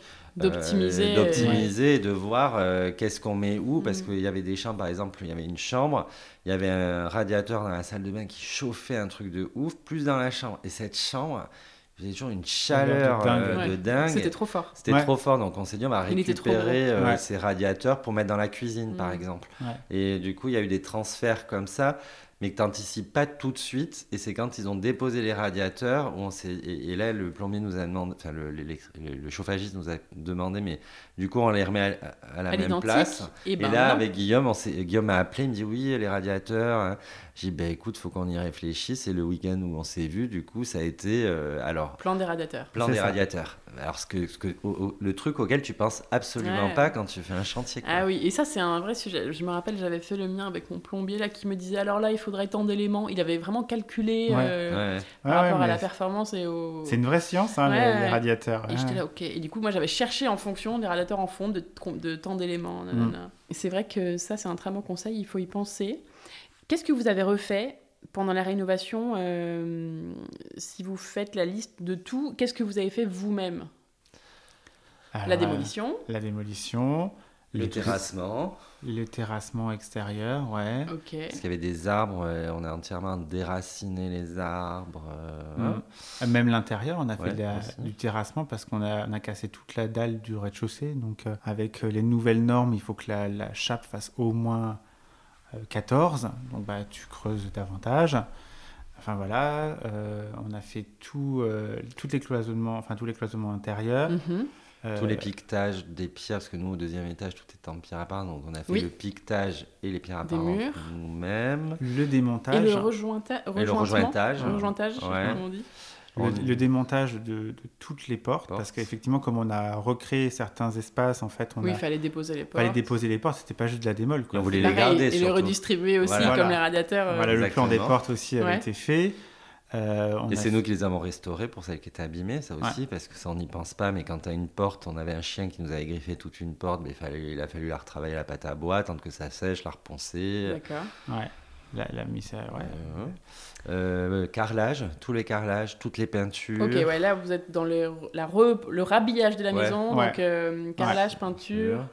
On a fait tous les ponçages des parquets. Ok, Les petites menuiseries type euh, plainte, Plaintes. D'accord. hein, tout ça. Tour on a de- fait. Oui, tour vous, de- vous me disiez tout à l'heure que vous avez déposé les, les plaintes certaines anciennes plaintes, ouais. Ouais, qui sont trop belles et que vous, avez, vous les avez reposées sur le placo. Ouais. ouais. typiquement euh, celle Mais- de, de l'escalier. En fait, on a refait, euh, on a refait le mur parce qu'il était très humide et c'était de l'amiante.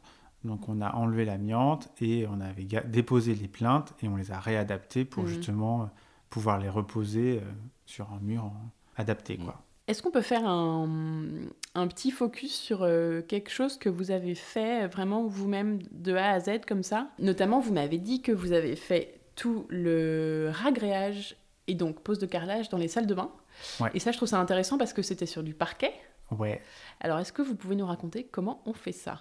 Alors euh, justement, alors moi, je- Pourquoi ne pas avoir gardé le parquet déjà? J'imagine qu'il n'était pas en bon état. alors on a eu des passages de termites, donc sur certains on Ah. a dû le, on a dû le supprimer. Euh, on a fait ça euh, sur euh, les salles de bain. Alors certaines parties étaient un peu affaissées, donc c'était compliqué de poser du carrelage parce que sur Ouais. certains on avait vraiment un gros décalage, hein, genre presque 10 cm, enfin pas 10 mais Non, 7. mais en biais sur, le, sur Voilà. toute la longueur. Sur toute la longueur, on avait 7 cm d'écart, Ah donc ça fait un, beaucoup. Chambre et salle de bain. Voilà.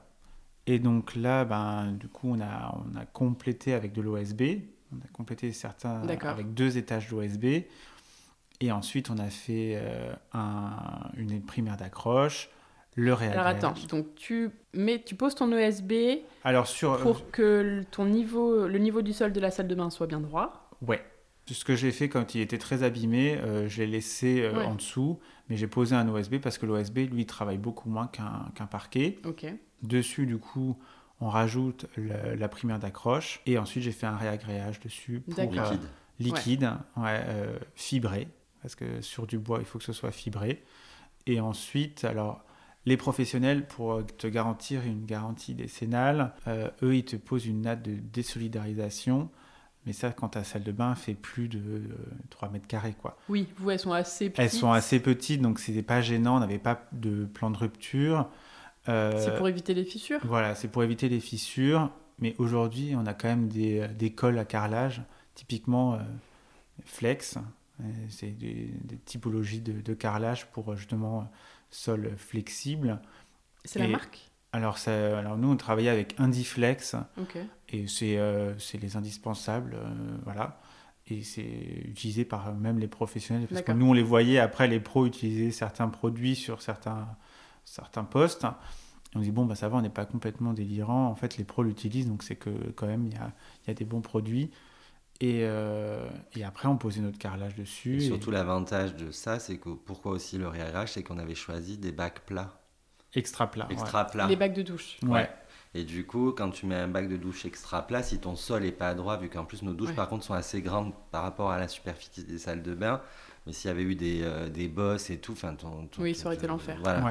Et puis ça aurait été moche. Euh, voilà. Et puis pareil, après pour poser, ne serait-ce que tes lavabos sur pied, euh, quand c'est sur pied, il faut quand même que tu aies un niveau qui colle. Donc c'était aussi ça le, le, challenge. Le challenge, c'était de, de d'avoir quand même, quand même dans une vieille maison, euh, quand, quand, les murs sont déjà pas droits, au moins un sol euh, mm. d'aplomb pour euh, pouvoir poser les éléments et même faire le carrelage derrière. Parce que si tu pars d'un sol en biais, si tu veux commencer ton carrelage, ça veut dire qu'après tu rajoutes des mini bouts en bas et c'est quand même pas très joli. C'est clair. Ouais. Et le réagréage, comment tu le réagréage, réagréage, je sais jamais comment on dit. Comment tu le, comment tu fais en fait quand tu coules la matière il faut aller, pour que ça faut aller très vite dans la chambre? Il faut aller très vite. Alors parce que déjà à la base, donc c'est très liquide, mais il faut, euh, faut vraiment avoir, euh, faut bien compter. Donc tu mets d'abord ton eau et au fur et à mesure tu mets ton, ton produit dedans pour que ce soit vraiment fluide parce que il y a plein de gens qui commencent par mettre le le, le produit, donc c'est comme une sorte de plâtre quoi, hein, de ciment. Et euh, après, ça fait des grumeaux, ça, et ça réagit assez mal. Donc, euh, je mettais l'eau, tout était, j'avais mes, mes, bacs, tu sais, préfaits, mes, mes, mes, pour, enfin, mes pourcentages et mes volumes. Donc, je savais que pour un volume de, de réagréage, j'avais tant volume d'eau. Et tout était prêt, quoi. Euh, parce qu'on a quand même fait six salles de bain, donc à un ah. moment, il faut être organisé. Et, et, donc, du coup, je faisais ça. Et qu'est-ce que tu mets au niveau de la, du seuil pour pas que ça aille sur le parquet de la chambre Moi, ce que je faisais sur le seuil, euh, euh, alors je mettais un tasseau, mais ce que je mettais sous le tasseau, parce que généralement ils te disent oui, mettez un joint silicone ou un truc du style. Moi, ce que je faisais, c'est que je mettais une ligne de poudre de réagréage sèche. D'accord. Et euh, je mettais le tasseau dessus, vissé dans le parquet. D'accord. Et donc, du coup, quand le réagréage arrivait, ben, le, produit sec absorbait tout de suite l'eau et faisait barrière. Quoi. Ok. Et comme ça, après, tu l'enlèves et euh, t'es propre. Alors, il peut y arriver que ça dépasse un peu, hein, mais tu grattes un petit peu. Tu grattes un peu et puis, euh, puis c'est bon. Et tu vises dans le parquet, ça l'abîme pas trop? Non, parce que tu mets les barres de seuil après dessus. Ah oui. À cette jonction-là. C'est ça, j'allais dire, du coup, tu as une petite différence de niveau pour entrer dans les salles de bain? Ouais. Qui est très légère. Mais... Qui est très légère, ça dépend le. Ça, dépend d'où vient la pente. Ouais. Ouais, mais de manière générale. Euh, Donc tu as mis des seuils à chaque fois Ouais, j'ai mis des seuils, ouais. Ok. Ok, super. Et ça ne bou... ça n'a pas bougé euh, pour l'instant Non, je touche du bois. Ça, fait trois ans. Non, non, mais ça se fait. Non, et c'est surtout que c'est usage intensif. Les, salles de bain sont utilisées tous les jours. Donc c'est pas c'est pas une salle de bain qui est utilisée de façon temporaire. Enfin, la, salle de bain, la chambre d'amis. Voilà. Ouais, ouais. non mais nous on a fait pareil dans notre salle de bain. Donc pareil, elle est très utilisée. Et en effet, euh, ouais, c'est OSB et, et, carrelage sur le parquet. Et mon archi était pas trop fan de Mais ils le sont jamais. Ils le sont jamais. Il m'avait dit le parquet ça bouge. Euh, mm. mais, mais, après, je les comprends parce que s'ils ont tous leurs clients qui se retournent contre eux parce qu'à un moment il y a une fissure. C'est le problème des garanties. Même si structurellement ça, ça, ça, importe peu, mm. euh, effectivement ils te laissent pas, ils te laissent pas ça comme ça quoi. Parce qu'on a, on gère un chantier et justement ils nous disaient oui donc sur le parquet euh, faut mettre, euh, il nous disait oui, on va faire un réagréage, une de désolidarisation, pardon, puis le, la colle flex, puis le carrelage, ok. Et, euh, au moment du chantier, ils nous disent ah mais où est-ce qu'il est l'OSB On dit, ben, vous m'avez dit que vous alliez le faire sur le carrelage. Elle dit, non, non, non, non, moi, il me faut de l'OSB. Donc, on a Sur dû- le parquet. sur le parquet. Donc, on a dû faire poser un OSB, puis ensuite, il voulait faire un réagréage et, et ensuite la natte de désolidarisation et tout. Mais là, le parquet était, était d'aplomb. Donc, le, C'était le réagréage n'avait pas vraiment de- de- d'objet euh, Oui. voilà, dans, dans cette, cette situation-là précisément. Et donc, je dis, bah, on n'a pas besoin de faire le réagréage. Ah oui, mais c'est quand même mieux, faut se... il se back vachement. Ouais. Donc, euh, parce qu'en Et fait, comme nous, c'est nous qui faisions la pause, de toute façon, on pouvait pas se retourner contre eux, parce qu'on faisait la pause de carrelage, donc Oui, ça aurait pu oui, être de notre voilà. fait. Donc, euh, Mais donc oui, effectivement, euh, Donc si le parquet n'est pas tout à fait droit, Faut comme faire le tu as dit, réagréage. c'est bien. Et s'il est bien droit, O- juste OSB. OSB et ensuite primaire d'accroche. Ok. Tu, peux, tu mets une natte de. Oui. Tu peux mettre une natte de désolidarisation quand même, mais euh, moi, j'en ai mis euh, par Ça, exemple. ça au permet quoi d'étaler les vibrations? Enfin, Alors non, oui, c'est mais le seul endroit où on l'a mis, c'est là où ça a craqué.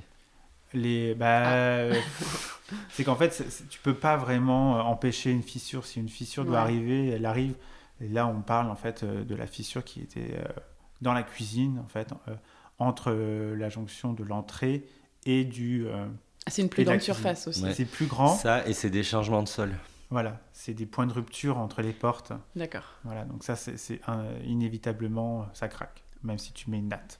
D'accord. Voilà. Ok, c'est intéressant tout ça. Mais c'est vrai que ça, c'est quelque chose qui vient très souvent dans les travaux, de, dans une salle de bain notamment, de poser un, un carrelage sur un parquet ancien. Voilà, mais typiquement, tu vois, si par exemple, tu fais euh, un- sur un parquet ancien, que tu as un trou, tu combles avec de l'OSB, mais que tu veux Mm. faire du carrelage sur une partie de ton parquet et ton OSB, euh, si tu veux éviter les surépaisseurs, parce que sinon ça voudrait dire sur ça. le parquet, tu remets une couche Ouais. d'OSB qui repasse aussi sur le premier OSB que tu as posé. En fait, tu mets la natte de désolidarisation et ça évite les points de rupture en fait entre deux, entre deux surfaces. Super, bah merci beaucoup de nous avoir raconté tout ça. Il y a un autre sujet que je trouvais hum, intéressant et dont on n'a jamais parlé euh, dans le podcast, c'est tu m'as dit que vous aviez fait le, le, toutes les dalles autour de la piscine. Ouais, Donc vous avez posé, c'est des dalles en pierre? C'est des dalles en pierre, c'est un calcaire qui vient du, du Portugal qu'on a fait euh, qu'on a fait réaliser. Parce que creuser la piscine, c'est pas vous qui l'avez fait Non. Alors, ils l'ont pas creusé. C'est un, un pisciniste euh, de, de Bressuire qui a fait un travail euh, remarquable et surtout qui se projetait sur le, la topographie du terrain Oui, qui Qui est est pas, pas évidente. évidente. parce qu'il n'y a pas d'accès machine. Donc, ils ont fait, euh, ils ont creusé à la main. À la main, à la pelle Non, Ouais. à la- ouais, Alors, enfin, oui, à la ouais, pelle. à la pelle, quoi. Ils ont- hein, ils sont- Oui, à la pelle manuelle. Hein Ouais, Ouais, ouais. c'est ça. Et en fait- alors, on avait déjà un, un- on l'a mis en bout d'une première terrasse parce qu'on avait déjà un dénivelé de- d'un mètre, euh, un mètre 30. vingt à peu près. Ils ont quand même creusé toutes les fondations, donc c'est 70 cm de profondeur sur 15 mètres de long. Voilà, entre le local technique et la longueur de la piscine. Donc, Et il y sur avait- euh, tr- presque 3, trois mètres mètres de large, 50, ouais. je pense qu'ils ont...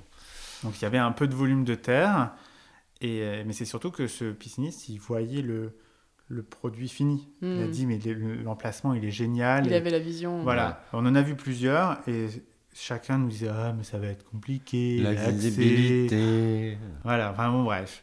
Et lui, il est arrivé là, un paysagiste euh, qui a gagné des prix euh, intramuros, justement, et La revue Intramuros. Ouais, et, euh, et ce qui est improbable, c'est qu'il était à 15 km d'ici, quoi. Donc on l'a, on l'a contacté et il a dit tout de suite, non mais c'est super.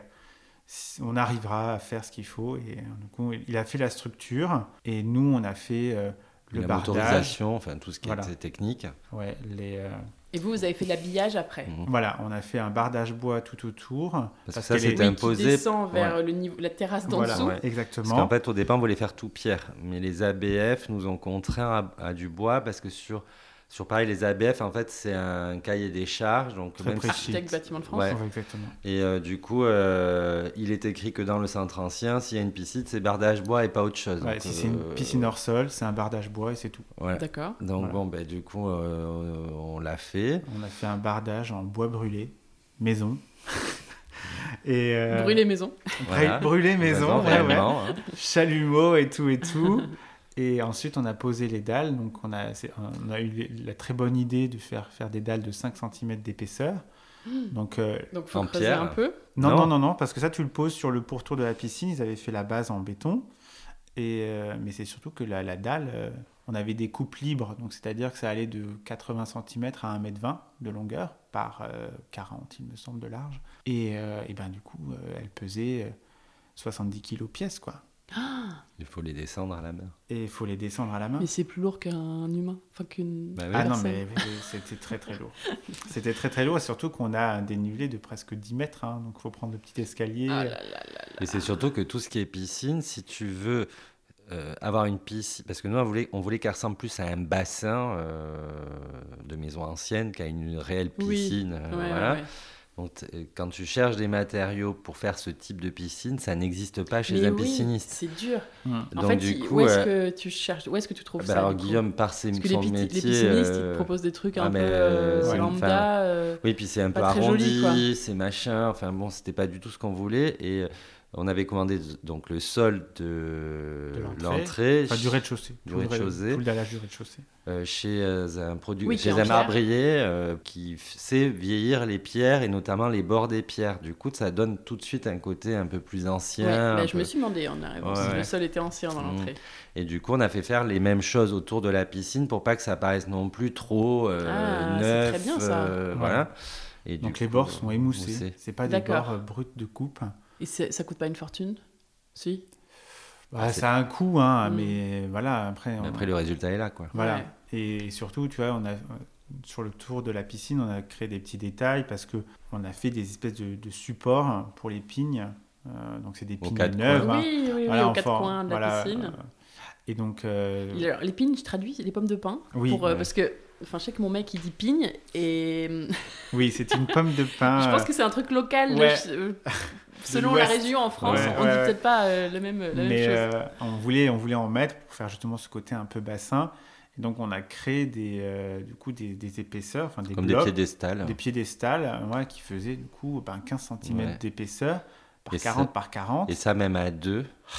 Parce qu'en fait, il fallait monter à deux le, le bloc donc à 1m50, enfin 1m30, puisqu'il est un peu plus surélevé. Mais il fallait le lever euh, à, bout de, bras. de bras, et le, et, le monter à l'angle. Mais le, Tout en, faisant en sorte que ce soit d'aplomb. D'aplomb, et, que, et avant que la colle sèche, enfin bon, oh là là, mais vous avez dû finir méga musclé. Ouais. Ouais, on était fit, mais ça c'était il y a deux ans. Maintenant, c'est fini. Et alors, la pose des dalles, c'est à même la terre? Alors non, euh, c'est sur la... Il y a toute une structure béton sous, sous les dalles. Que, vraiment... le que le pisciniste avait fait ou un maçon Parce Et c'est sur ça qu'ils accrochent le liner. Voilà. Ah, Il y a la coque en... Alors nous, c'était des blocs à bancher en polystyrène. Mhm. Ça, c'était l'avantage pour le descendre. Mais c'est après, ça sont remplis de, de béton.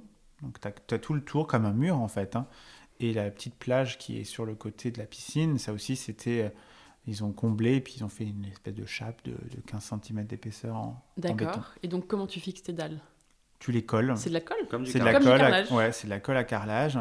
C'est la même qu'on a mis. Spécial extérieur? Alors, ouais, mais aujourd'hui, euh, il y a quasiment plus de, de, distinction. D'accord. En fait, euh, justement, la colle flex, dont je parlais tout à l'heure pour les salles de bain, c'est la même qu'on a utilisée pour l'extérieur.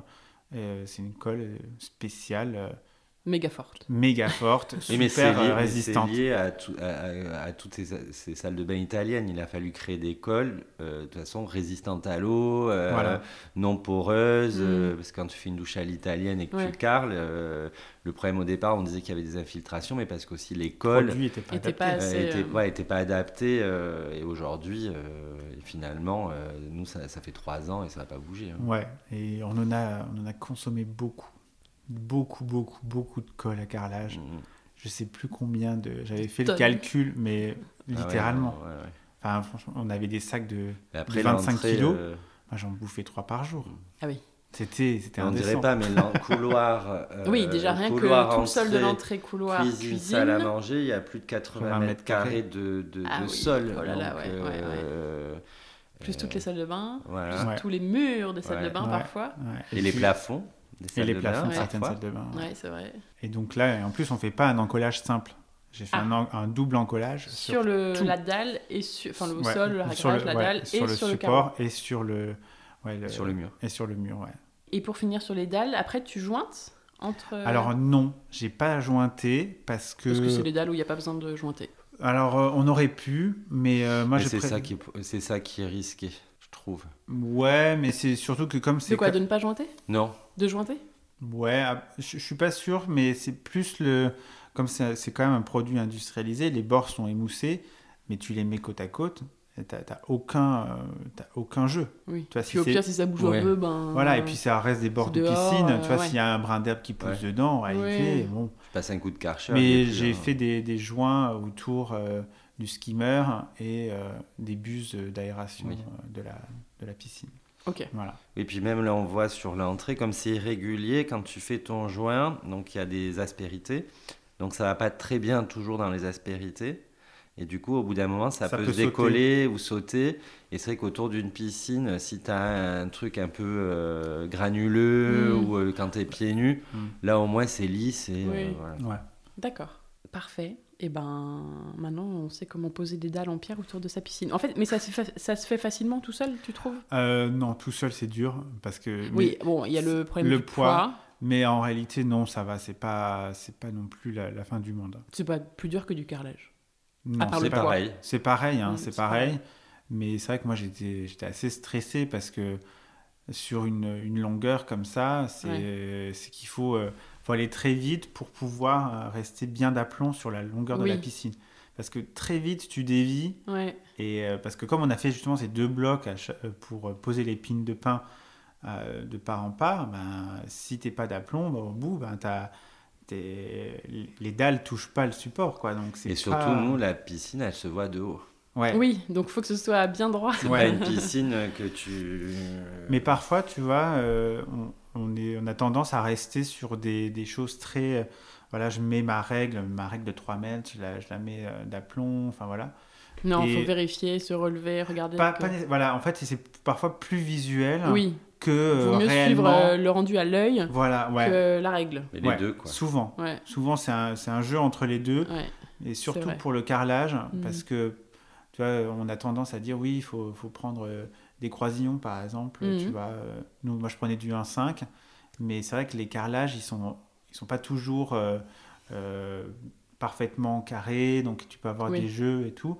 Donc moi, je, je jouais vachement aussi avec les épaisseurs de croisillons. J'avais des croisillons différents pour pouvoir euh, rester vraiment d'aplomb un peu partout, quoi. Surtout quand tu fais des joints contrastés. Dans, dans la salle de bain Mm. numéro 3, on a un carrelage 10-10 Oui. blanc. Blanc avec, Avec des, des joints joints noirs. noirs. Alors, euh, il n'est pas parfait partout, mais euh, on a réussi quand même à, maintenir. même les euh, navettes, elles n'étaient pas droites non plus. Les terracotta. Ouais. Ouais. Mm. Et le truc, c'est que. alors, pareil, on- je- c'est Alors, moi qui. pardon, c'est juste pour préciser, c'est les... la faillance qui est posée sur un mur de la salle de bain. Numéro C'est 4. Trop joli, ouais. Euh, la chambre du fond, euh, voilà, en forme de, enfin, navette, navettes, hein. hein. Ouais, ouais.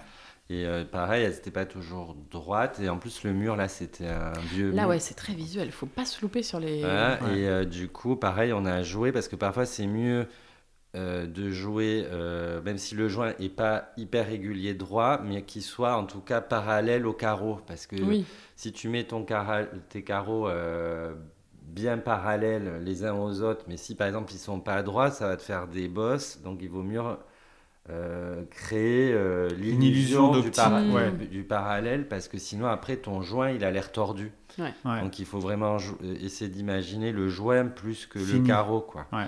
Et ça, moi, c'était la première que je posais. Et, et, Ah ouais, euh, toi, t'as commencé par direct, euh, devait être les plus durs presque. Non, le- les, les 15-15 blancs et la Oui, c'est mosaïque.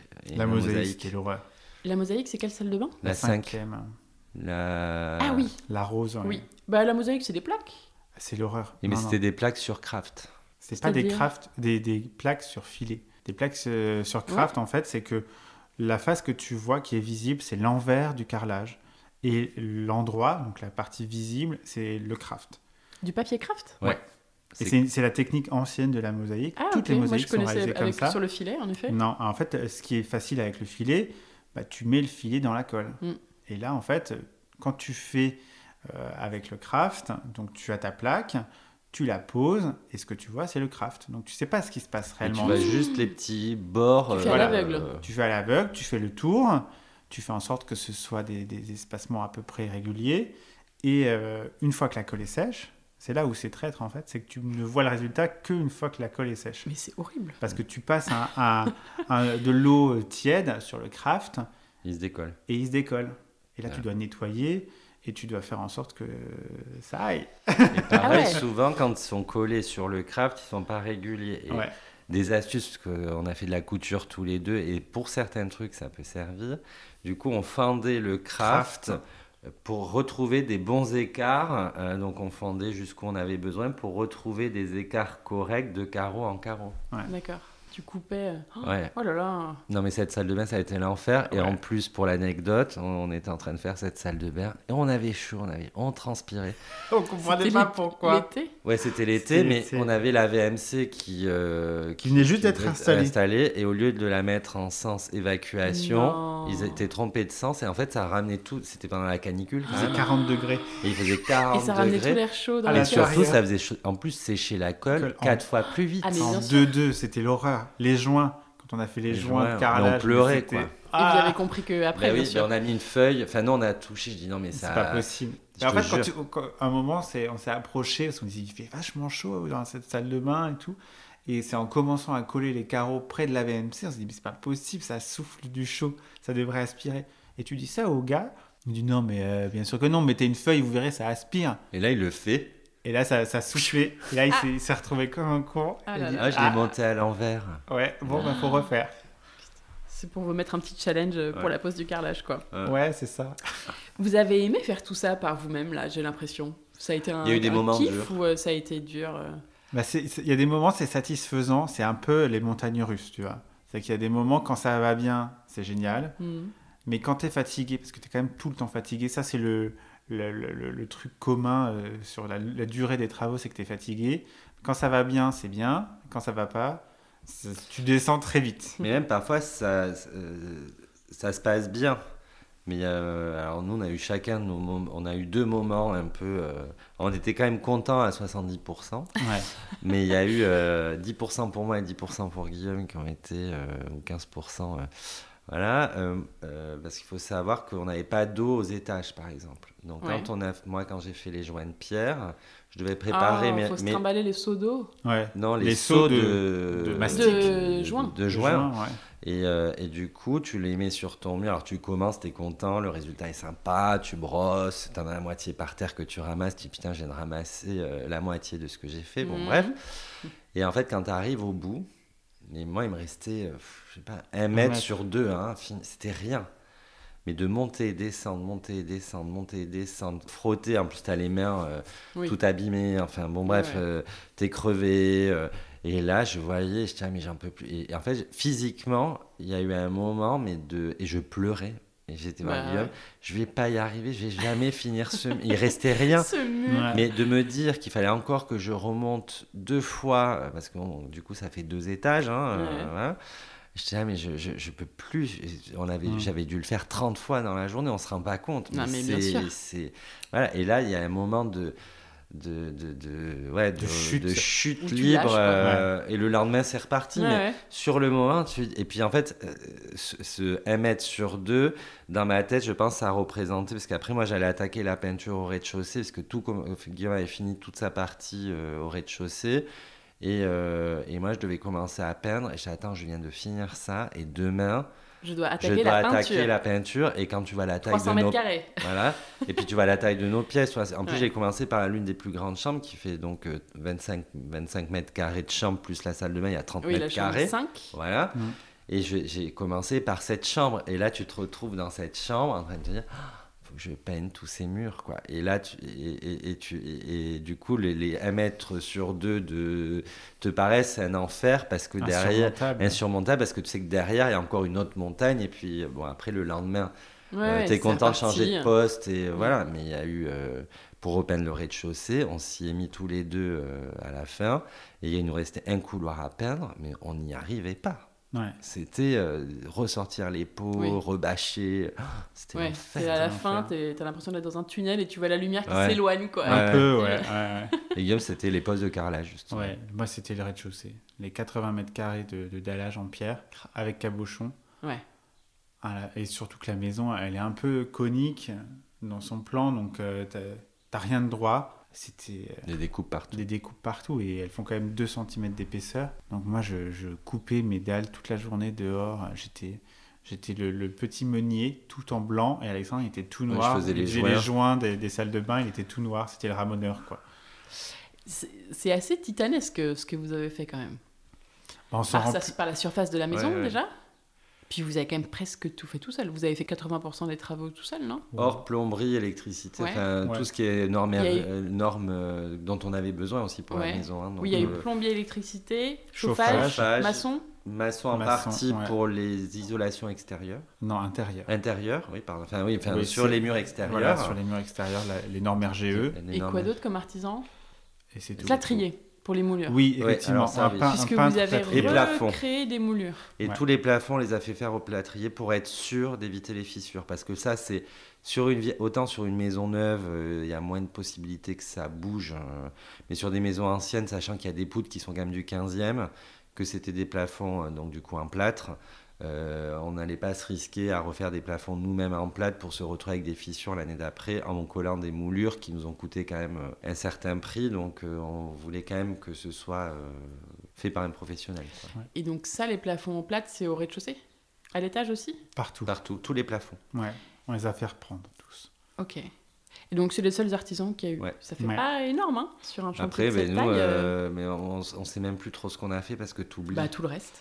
mais en fait, tu oublies un peu. Ouais, parce que par exemple, euh, tout ce qui est euh, poser des plaintes, euh, Poser des, les- tous les luminaires, tu les vois. luminaires, Changer les. Parce qu'ils te mettent des pots partout, tous les artisans, ils te- enfin l'électricien, te met des pots partout. Bah, avec après, les nouveaux branchements. avec les euh, nouveaux branchements. Ah euh, oui. C'est hyper chiant. Alors Mm. du coup, bah, tu dois faire, tu dois tout adapter euh, quand Ouais. tu poses, toi, tes luminaires dessus. Oui. C'est des détails, mais ça prend des blindes quoi, de temps. C'est c'est, euh, impensable. Les trucs avec les plaques là, Ouais, Mm. ouais. Et puis les, tu sais, ils te mettent les qui ampoules dans, dépassent en plus, qui sont qui, ouais, moches. qui, qui clippent en fait dans, dans le plafond. oui, oui, oui, c'est Voilà, ça. C'est des, c'est des petits Tu clips. mets ça et puis après tu. Et après, tu as un autre petit clip que tu branches à ton, à ta lumi- ton luminaire et euh, tu peux clipper du coup ton luminaire et tu accroches juste Mm. sur le, le, le capot euh, Ouais.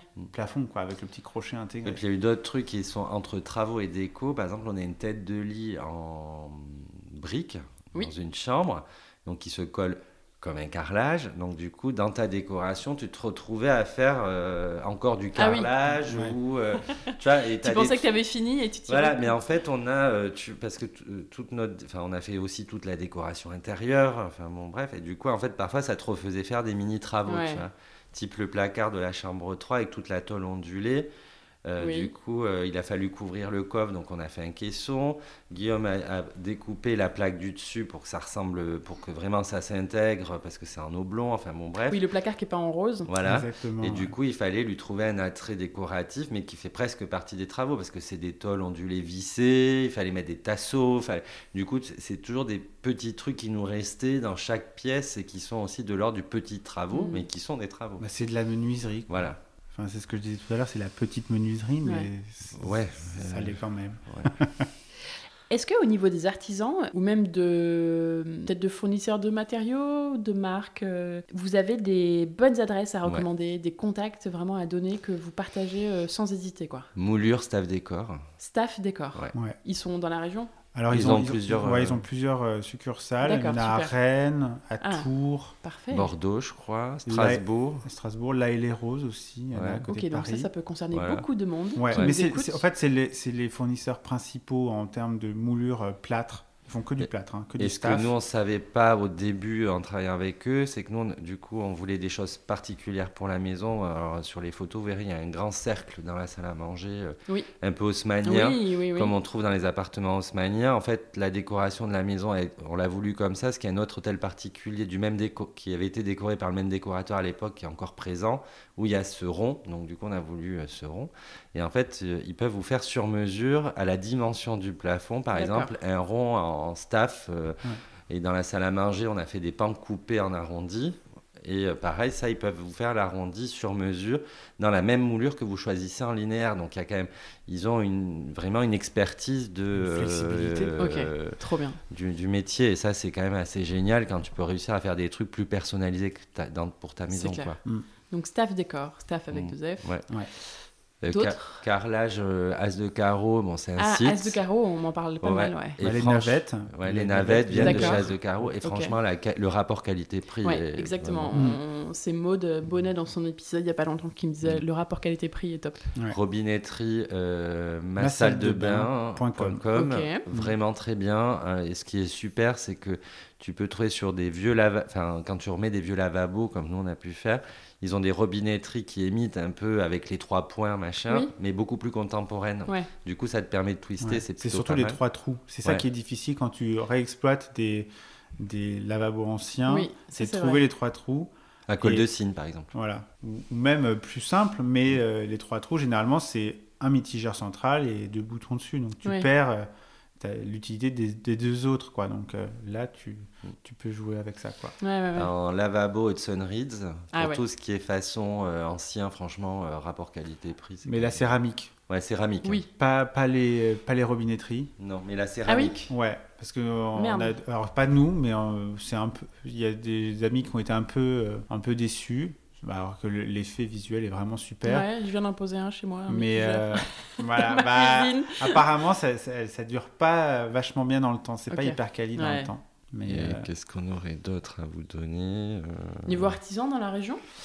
Ah bah oui, euh, nous euh, sur tout ce qui est poste de moulure, Moulure, euh, plâtrier, euh, très bon. euh. Ben, c'est pas Staff Décor? Alors Ah non, c'est l'usine eux qui... qui- produisent euh, Ah. les staffs, euh, mais c'est pas eux qui les posent. D'accord. Ils ont des artisans poseurs qui- euh, en région. D'accord. qui sont collaborateurs Voilà, en fait, hein, qui sont co- collaborateurs. Et donc là, c'était la maison Clément qui nous a posé le, de la région de Mosée-Toircé. ouais, tous, les, tous les plafonds. Et, Comment euh, tu écris euh, Clément Clément, C-L-E-M-O-N-T. Oh. E, Non, mais M-O-T. M-O-T, oui. Clément. pardon, Ok. Ouais. Clément. Et après, euh, on a pris et, euh, qui sont très bien aussi en plomberie, électricité, chauffage, donc euh, la maison Râteau Frères, et qui ont été pour le coup, nous ont aidés même à avoir, enfin, à transporter des matériaux avant Covid parce qu'on n'avait pas de camion. Enfin, ça a été des gens euh, humainement euh, Ouais. en plus présents et qu'on a repris même sur notre atelier euh, pour l'électricité et la plomberie. Et surtout, c'est Mais sur l'avantage. d'autres travaux que vous faites Ouais, maintenant. Ouais, c'est ça. Et en fait, ce qui est bien, c'est d'avoir une entreprise qui a quand même beaucoup plus de cordes à son arc. Bah, c'est Ouais. beaucoup plus simple à gérer. euh, comme c'est nous qui le faisions, on n'avait pas un plombier d'une entreprise, un chauffagiste d'une autre. Ah oui. Et surtout, ils savent quand se relayer. Ouais. Parce que leur, euh, leur chef, en fait, euh, prévoit le planning en fonction De euh, l'avancée de chacun. l'avancée de chacun. Et ça, nous, ça nous a quand même enlevé une épine du pied. Ah ouais. Ouais. Vous aviez pas beaucoup d'interlocuteurs du coup finalement. Vous Non. aviez cette Non. entreprise, le plâtre et le staff, On en Le avait maçon. trois, ouais. et le maçon. Ouais, c'est tout, les trois. ouais. Et, Et le on- paysagiste pour la piscine. Ouais, Ouais, mais mais lui, ça, ça, a ça- été venu c'est- après. Ouais, c'est dans un second temps. ouais. Ok. C'était quoi votre plus gros challenge sur ce chantier? Et est-ce que vous pensez que vous l'avez relevé? Le, le plus gros challenge, je pense que Qu'on c'est- a fait nous-mêmes ou en général Ouais. euh, bah, c'était de garder euh, l'esprit de la maison qu'on avait à l'origine, cette, cette idée de maison de famille, parce qu'on avait un peu peur de perdre son âme, tu vois, Ah parce qu'il y avait des, des, des restes anciens qui étaient jolis, qui lui donnaient un espèce de cachet. On avait peur de le, de le, de le, ouais, de De le le balayer. perdre avec les travaux. Et c'est c'est ça où on, a, on, a- on était vraiment un peu flippé Mm.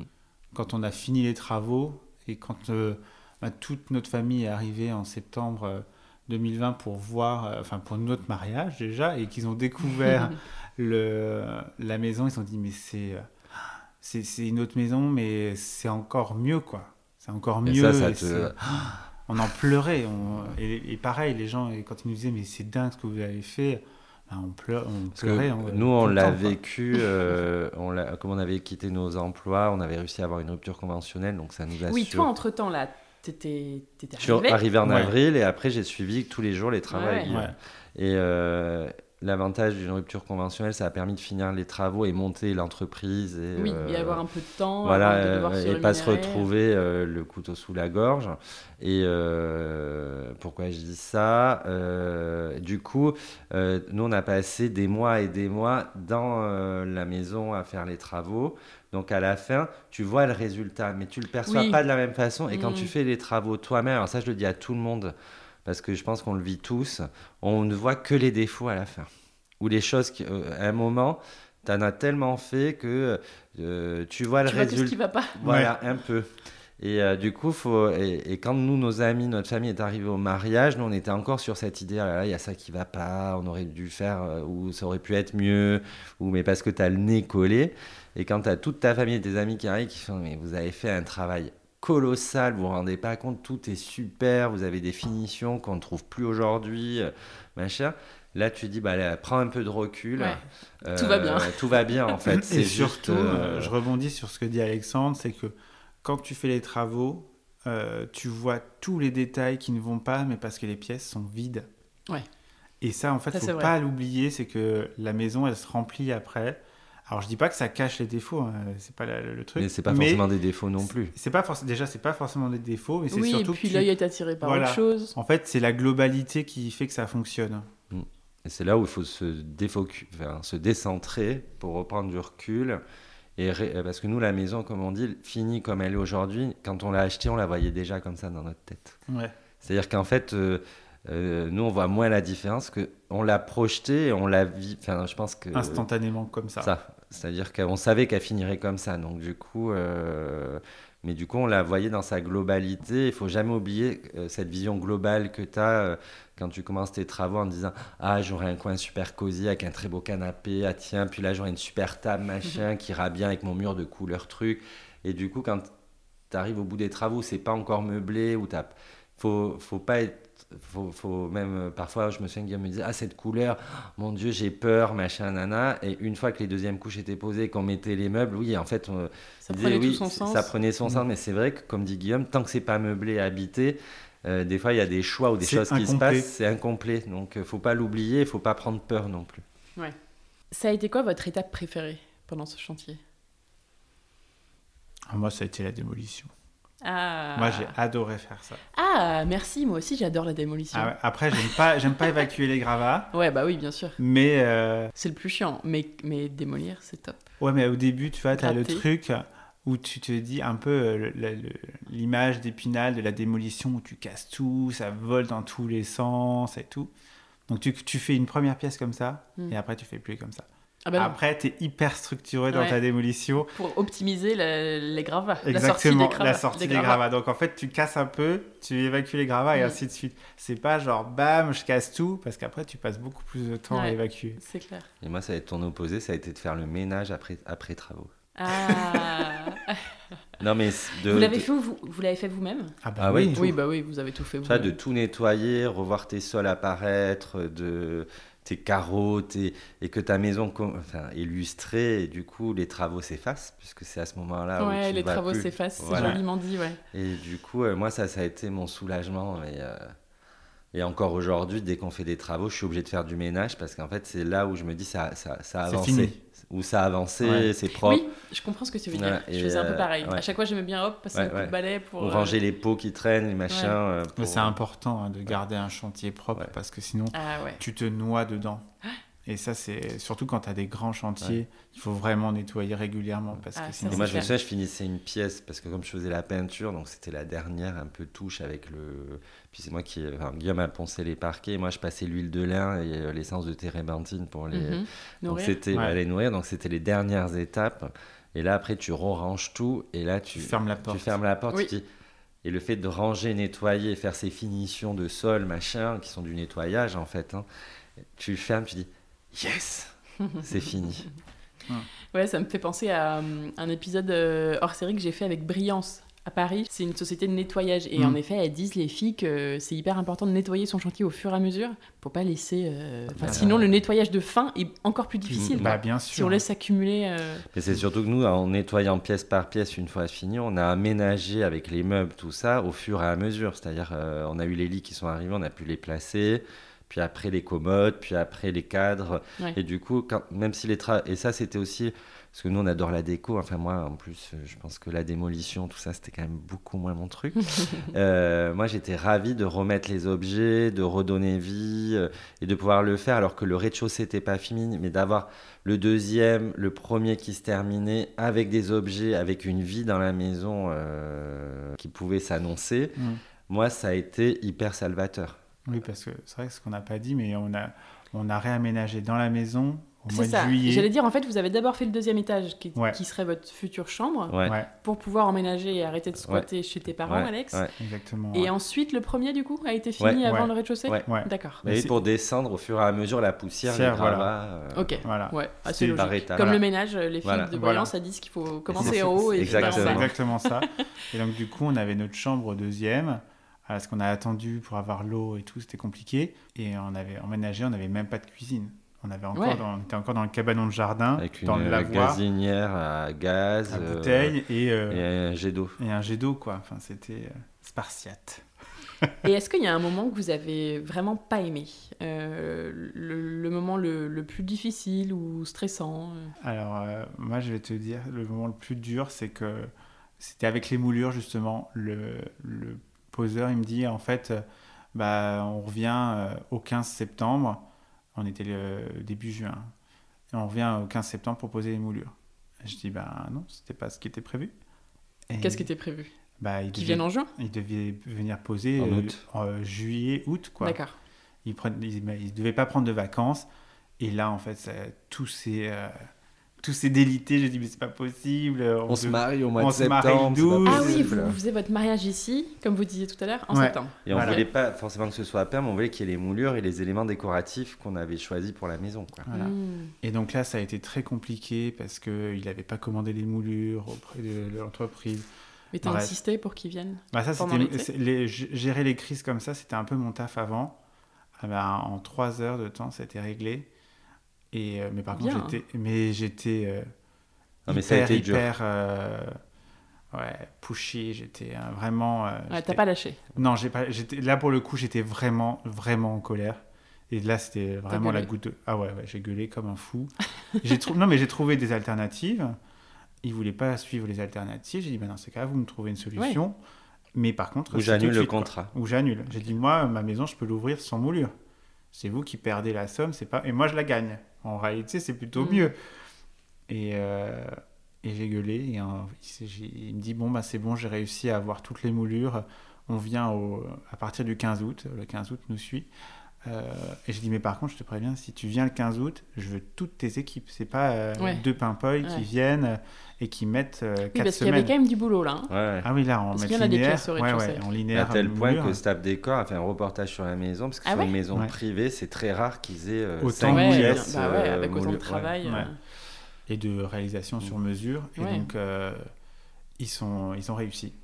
Trop bien. Ouais. Bah comme quoi. Ouais. Mais moi, c'était plus de voir Guillaume, parce que c'est Guillaume qui gérait. Comme moi, j'étais encore en plus au boulot. euh, Ouais, j'allais dire que toi à distance, ça devait être pas très. Alors moi c'est ça qui était dur, c'est que j'étais, lui était dans le projet à fond, moi j'avais l'impression de pas être là, donc ça Ouais. c'est, tu te raccroches un peu au wagon et ça devenait un peu ses travaux. Oui. Et c'est quand même notre maison, donc du coup c'était un peu Ouais. dur. T'as dû bon, être content ça... d'arriver après. Ouais. euh, mais bon ça après on se fait confiance, donc il n'y avait pas de. Oui, mais c'est plus de te sentir un Voilà, peu moins impli- investi. Et puis plus impliqué dans le Mm. projet, l'impression de l'abandonner un peu. Et euh, surtout, euh, c'est Guillaume qui a, par- qui a géré aussi les banques. Et moi, ce qui est le plus lourd, je trouve, aujourd'hui, sur des travaux, c'est tout l'aspect bancaire. Puisqu'aujourd'hui, on ne te débloque pas des fonds. Il faut faire des présentations de factures. Il faut Ouais. attendre des remboursements, il faut faire des avances parce que parfois les banques sont trop longues et après elles comprennent pas qu'il faut te rembourser toi parce qu'elles lisent pas. Enfin bon, bref, Mm. ça, ça a été un enfer. Et ça, je le dis pour tous parce que je pense qu'on a tous vécu ça. Et j'espère qu'un jour ça changera comme c'était autrefois où en fait on t'accorde un crédit. On te fait, donne les fonds et, et on te tu donne les fonds et tu peux te débrouiller. Parce que là, on a eu des soucis, alors des retards de Nous, paiement. euh, Ah ouais? Ouais. Ah, C'est très très bol. rare. C'est rare. C'est hein, de plus en plus rare parce qu'aujourd'hui, ils veulent un contrôle de facturation. Ils Mais c'était il y a. Mais vous aussi, c'était il y a un moment. Mais nous, c'était il y a. nous, six c'était il y a ans. trois ans. hein. Ouais, mais nous, c'était il y a. Ouais. euh, Ouais, 6 ans. Et aujourd'hui, c'est très très rare. Et, du coup, c'est l'enfer. Par exemple, les, comme on savait que les banques parfois tardaient à payer, euh, Guillaume travaillait donc avec Acacio au Portugal pour tous les sols, le plan de travail de la cuisine et la piscine. Et donc, on avait une grosse commande, il nous l'a livré, il fallait le payer. Et du coup, j'ai dit, mais le temps qu'on envoie à la banque et tout, laisse Ça va tomber, des plombes. ça va prendre des plombes. Et euh, du coup, j'avais un peu enfin, j'avais de l'argent euh, Et j'ai dit, bah, écoute, je fais, je, fais le virement, comme ça on est sûr, quoi, parce que je n'ai pas envie qu'il attende. Euh, parce qu'on le connaît très bien. Donc c'est vrai que et puis c'est un partenaire sur notre boîte aujourd'hui. Voilà. Donc tu veux pas perdre en plus tes partenaires. Oui, tu veux hein. te le garder, euh, qui t'aime bien, quoi. Voilà. Et, euh, et la banque le re-rembourse parce qu'il n'avait pas compris que c'était un, un, bon de remboursement et non pas de paiement. Donc heureusement, il est honnête. Il nous a, nous a, il nous a appelé. J'ai été payé deux fois, du coup. Vous m'avez payé, puis la banque m'a payé aussi. Donc, du coup, il nous a remboursé. D'accord. Mais tu vois. Et ça, pour moi, c'est pas normal. Hmm.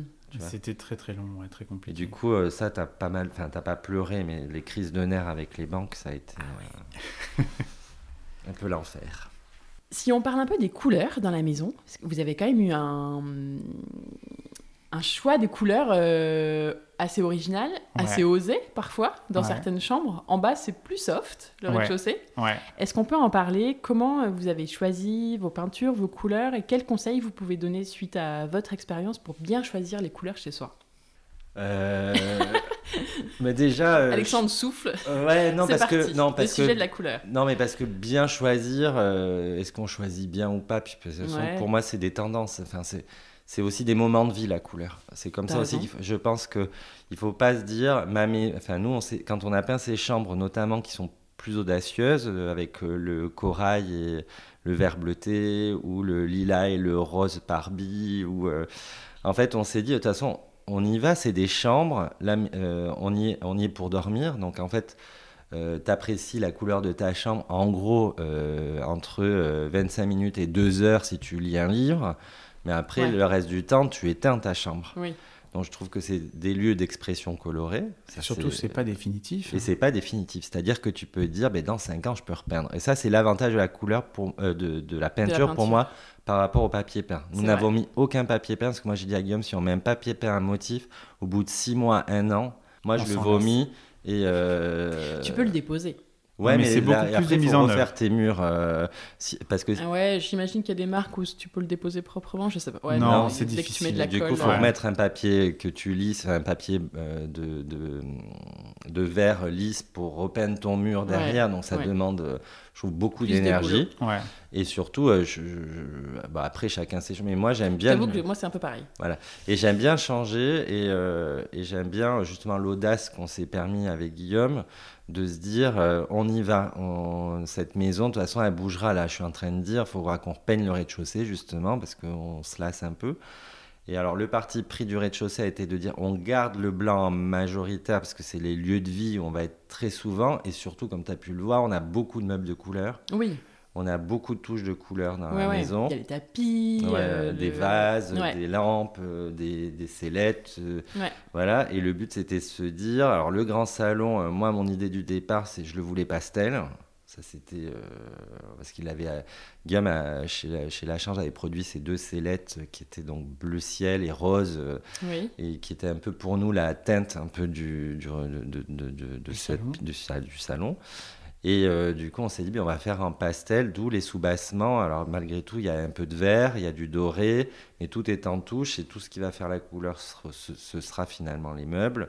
Et pareil sur tout le rez-de-chaussée. Par contre, aux étages, on s'est dit, une chambre, c'est quand même hyper drôle de pouvoir s'amuser. Ouais, c'est vrai. Tu vois, enfin, je trouve que. Surtout que c'est une maison d'hôte. Oui, mais même si ça avait été chez nous. Hein. Ok, ça aurait été pareil. Ben, ce salon était bleu, était, euh, quand c'était euh, notre résidence secondaire, lui on l'avait replaqué déjà et on l'avait fait en bleu clin. Ok. Voilà. Euh, notre chambre était déjà lilas, donc en vrai elle n'a pas changé, on a juste rajouté du rose, mais en vrai c'était les mêmes couleurs. La, la, chambre quatrième, elle était papier peint à fleurs, mur et plafond, et on avait déjà, on avait peint en bleu ciel euh, la moitié et le lino. Hmm. Et on avait fait. Oui, mais. Enfin, pardon, je veux dire que c'est pas votre chambre. Mais oui, si votre, mais votre chambre, elle est plutôt soft. C'est il y a du rose pâle. Il y a rose doré, la tête de lit est dorée, les portes sont roses. Ouais. Euh, et, et, puis on avait déjà. Vous pourriez, que, si c'était votre chambre où vous dormez tous les jours, euh, mettre du lilas et du, et du rose. oui, euh, ben, c'était notre chambre. Oui, c'était celle-ci, c'était notre chambre, mais aujourd'hui. Ah, pardon, tu disais que vous dormiez dans cette chambre-là avant, avant, d'accord. Et elle était déjà de cette couleur. Donc, ok.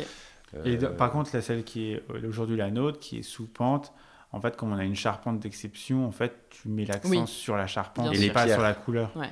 C'est les pierres apparentes, Ouais. C'est des thèmes différents et du coup, Voilà. tu et mets déjà, moins de couleurs. on, on a, et ce qui a typé, c'est les meubles. Elle a un côté très rétro 70 euh, avec le lustre Fontana. Avec, donc, du coup, c'est plus les meubles qui l'ont typé en décoration que Mm. plutôt euh, Oui, oui, la oui. couleur, tu vois. Ouais.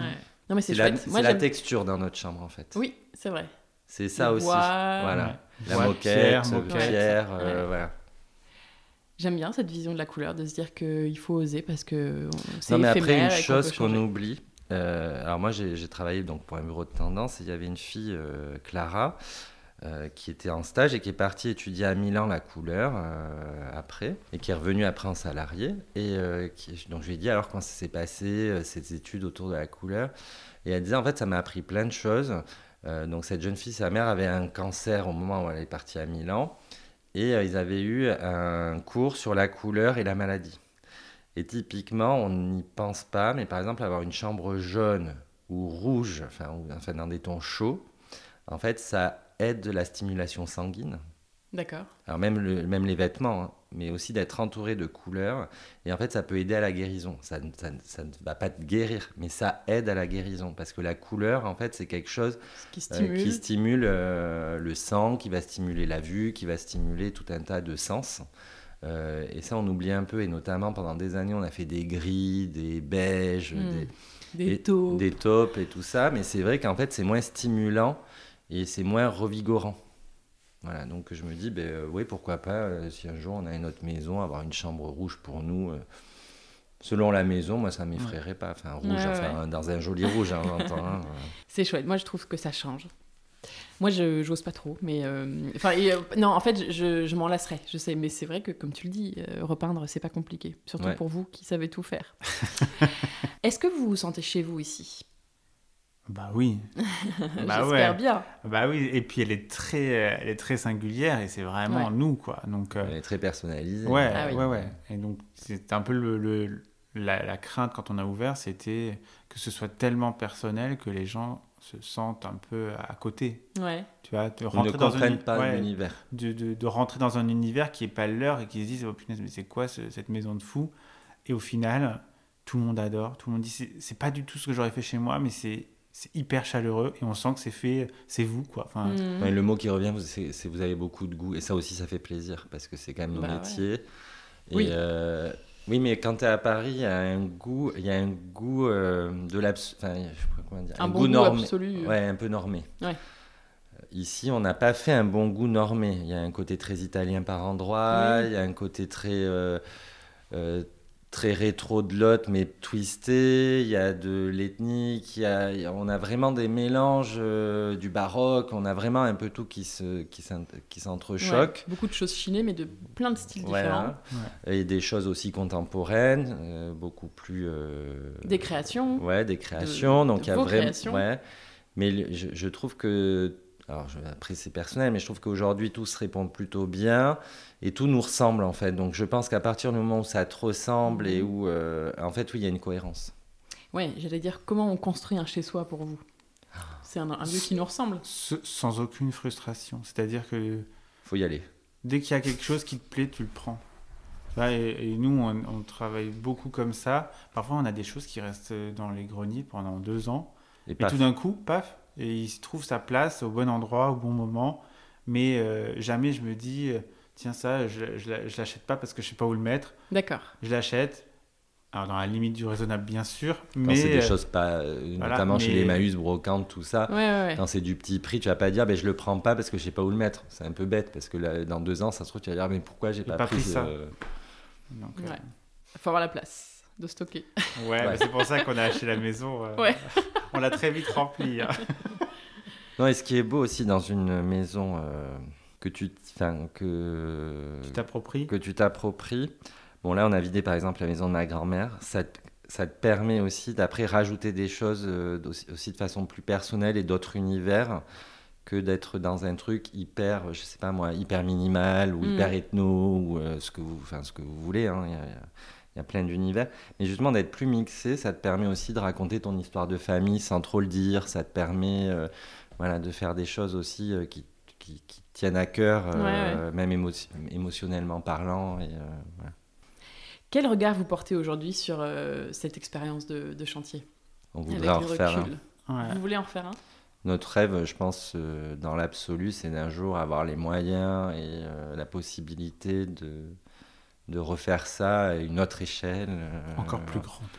Encore plus grand. 600 encore- mètres carrés. euh, ouais, pourquoi pas. Pourquoi pas Non, mais c'est plus. peut-être pas au-delà du plus grand, ça serait une autre maison en fait. Ouais, une autre typologie de pièces, parce que là, c'est plein de, de pièces qui sont à échelle humaine quand même. C'est, en surface, on est grand, mais on Oui, a mais beaucoup de des pièces. pièces euh, Très de taille chaleureuse, pas- raisonnable. voilà. Voilà. Et puis on n'a pas, pas- des hauteurs sous voilà. plafond complètement délirantes. Oui, oui. euh, voilà. Mais après, pourquoi pas euh, se dire, voilà, on en trouve une, une maison qui a 5 pièces, mais qui font 4 mètres de hauteur. Euh. Et, nous, c'est le- l'excuse des travaux, c'est quand même toujours un peu la décoration et de se dire, est-ce enfin, on avait visité un château là il y a pas très longtemps, bon, on n'a pas acheté, mais qui nous a intéressé, parce qu'on aurait pu faire par exemple une décoration beaucoup, enfin, c'était un château néo-gothique, mais vraiment avec des voûtes, et puis à- il y avait un corps de bâtiment qui était la chambre des moines, donc qui fait un peu plus église. Et du coup, on s'est dit, mais pourquoi pas faire une déco totalement brutaliste, totalement euh, en pierre, en bois, euh, complètement différent. Ok. Et si vous deviez décrire votre maison aujourd'hui en un mot ou deux, comme vous l'avez fait au début, mais maintenant, après travaux? Moi, je dirais qu'elle est euh, éclectique et colorée. Ah, c'est vrai. Tu vois? Ouais, c'est très vrai. C'est très varié, c'est très coloré. Et euh, nos amis diront, euh, ça c'est spécial dédicace pour Béné, c'est une maison rose. Bah oui, il y a du rose partout. Bah Moi, oui, mais en fait, c'est très, inc- c'est très inconscient, mais on met du rose partout. Parce que oui, on l'a pas trop dit, mais dans, le, dans la partie couleur, en fait, la dominante, quand même, notamment dans l'entrée d'escalier, c'est mur blanc plein de rose. Ouais. Ouais. J'adore. Rose Et- pâle, c'est trop le- joli. et on raccorde avec les canapés extérieurs, les pots Ouais, extérieurs. Partout, qui- là, il y a le fauteuil Mm. dans le petit Et salon. c'est où toujours on un peu le même rose en plus. Oui, ce, Ouais, ce ouais. rose euh, assez clair, euh, Ouais, j'adore. ouais. J'adore. J'aime bien demander à mes invités s'ils recommandent un compte Instagram à suivre.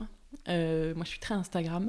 Un compte qui parle de travaux de rénovation. Est-ce que vous en avez un conseiller? Ouais, alors moi en ce moment je regarde beaucoup euh, Maison Gallo-Marin. Oui, Alors c'est son deuxième projet. oui, tout à fait. Voilà, donc euh, c'est un immense corps de ferme qu'elle rénove. Euh, pour faire de l'accueil, justement, elle aura un gîte et la partie privée. Ouais. Et, euh, et justement, elle n'a pas peur de, de, euh, vraiment de repartir de zéro et de recloisonner, mais en gardant quand même des éléments anciens qu'elle réinterprète, qu'elle réinstalle. Et je trouve que c'est vraiment, vraiment pas Ouais, mal. ouais. C'est vrai, c'est un super compte. Je, je valide et je recommande aussi. Qui aimeriez-vous entendre dans ce podcast? Alors, qui est-ce qu'on aimerait entendre? Euh, Très bonne question. Euh, ah, en chantier.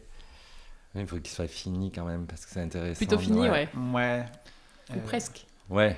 Non, il y a un couple que j'aimerais entendre, alors qui fait la même activité que nous, qui est aussi un couple de garçons près de Bordeaux, à Blaye. Donc c'est Maison Groslo. Ils ont récupéré leur À maison. Blaye, c'est parfait. Moi, je peux y Ouais. aller facilement.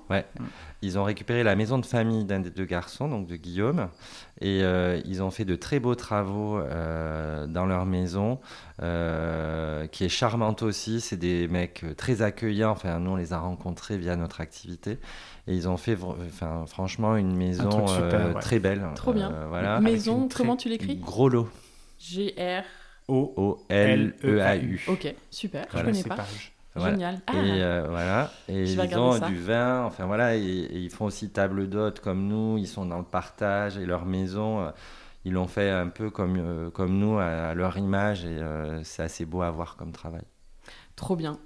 Euh, Est-ce que vous avez un dernier conseil pour terminer à quelqu'un qui se lance dans des travaux? Que Never- votre couple soit solide Ouais, très Ouais. bon conseil. Ouais. et être tolérant et prendre sur soi, Euh, parce que faut pas oublier que l'un et l'autre on peut être à fleur de peau à un moment. Et faut comprendre que l'autre peut l'être et que, et l'autre comprenne que toi tu peux l'être et Mm. essayer de laisser de la place à ces- dans ces moments-là. Mmh, ouais. à la colère, l'énervement, la fatigue. euh, Et puis à la fin, c'est la joie. Oui, Quand tout est Ouais. fini. totalement. Exactement. Et puis c'est une fierté de couple, Ouais, c'est ce vrai. qui est important. C'est vrai. Bon, on va se quitter sur ces derniers mots. Merci beaucoup, beaucoup à tous les deux d'avoir euh, ben, partagé avec nous l'histoire de ces travaux. Euh, assez incroyable quand même, comme chantier. Au moins ça. Je... hum, Qu'est-ce qu'on peut vous souhaiter Une belle vie ici dans votre euh, belle maison ou dans une prochaine maison peut-être si d'autres projets arrivent? On verra. On verra. Ok. Mais en tout Who cas, on knows? est bien et notre vie est belle et euh, Ouais. on est heureux Et vous d'être êtes là. heureux Et d'avoir on est content d'avoir venu ici grâce à cette maison. Exactement. On peut vous retrouver sur Instagram sur le compte Au Petit Toir. Ouais, Tout à fait. ouais. Euh, Toire comme la ville, T-H-O-U-A-R-S, pour en voir plus sur la maison et sur les travaux parce que vous, avez, vous aviez pas mal partagé. Ouais. Euh, pour découvrir le home tour de la maison et les photos avant-après, ça se passe sur le site du podcast, lechantierpodcast.fr. Merci les garçons pour cette belle histoire de travaux et à très bientôt. À très À bientôt. Merci Salut. à toi. Merci. Et voilà, c'est déjà la fin de cet épisode. Merci beaucoup de l'avoir écouté en entier. Deux, trois petites choses encore à vous dire avant de nous quitter. Si vous avez aimé cet épisode, vous pouvez laisser 5 étoiles et votre avis sur l'application Apple Podcast. Si vous êtes sur iPhone, c'est hyper rapide. Et moi, ça m'aide énormément à faire connaître le podcast car ça le fait remonter dans les classements de l'application. J'espère que vous avez noté dans cet épisode plein de bonnes idées et de conseils pour vos projets de rénovation. Si vous venez d'arriver ici, pensez à vous abonner au podcast sur votre application d'écoute pour ne rater les prochains épisodes. En attendant, je vous dis à très bientôt pour un nouvel épisode du chantier, à écouter en peignant les murs ou en décollant votre papier peint. À très vite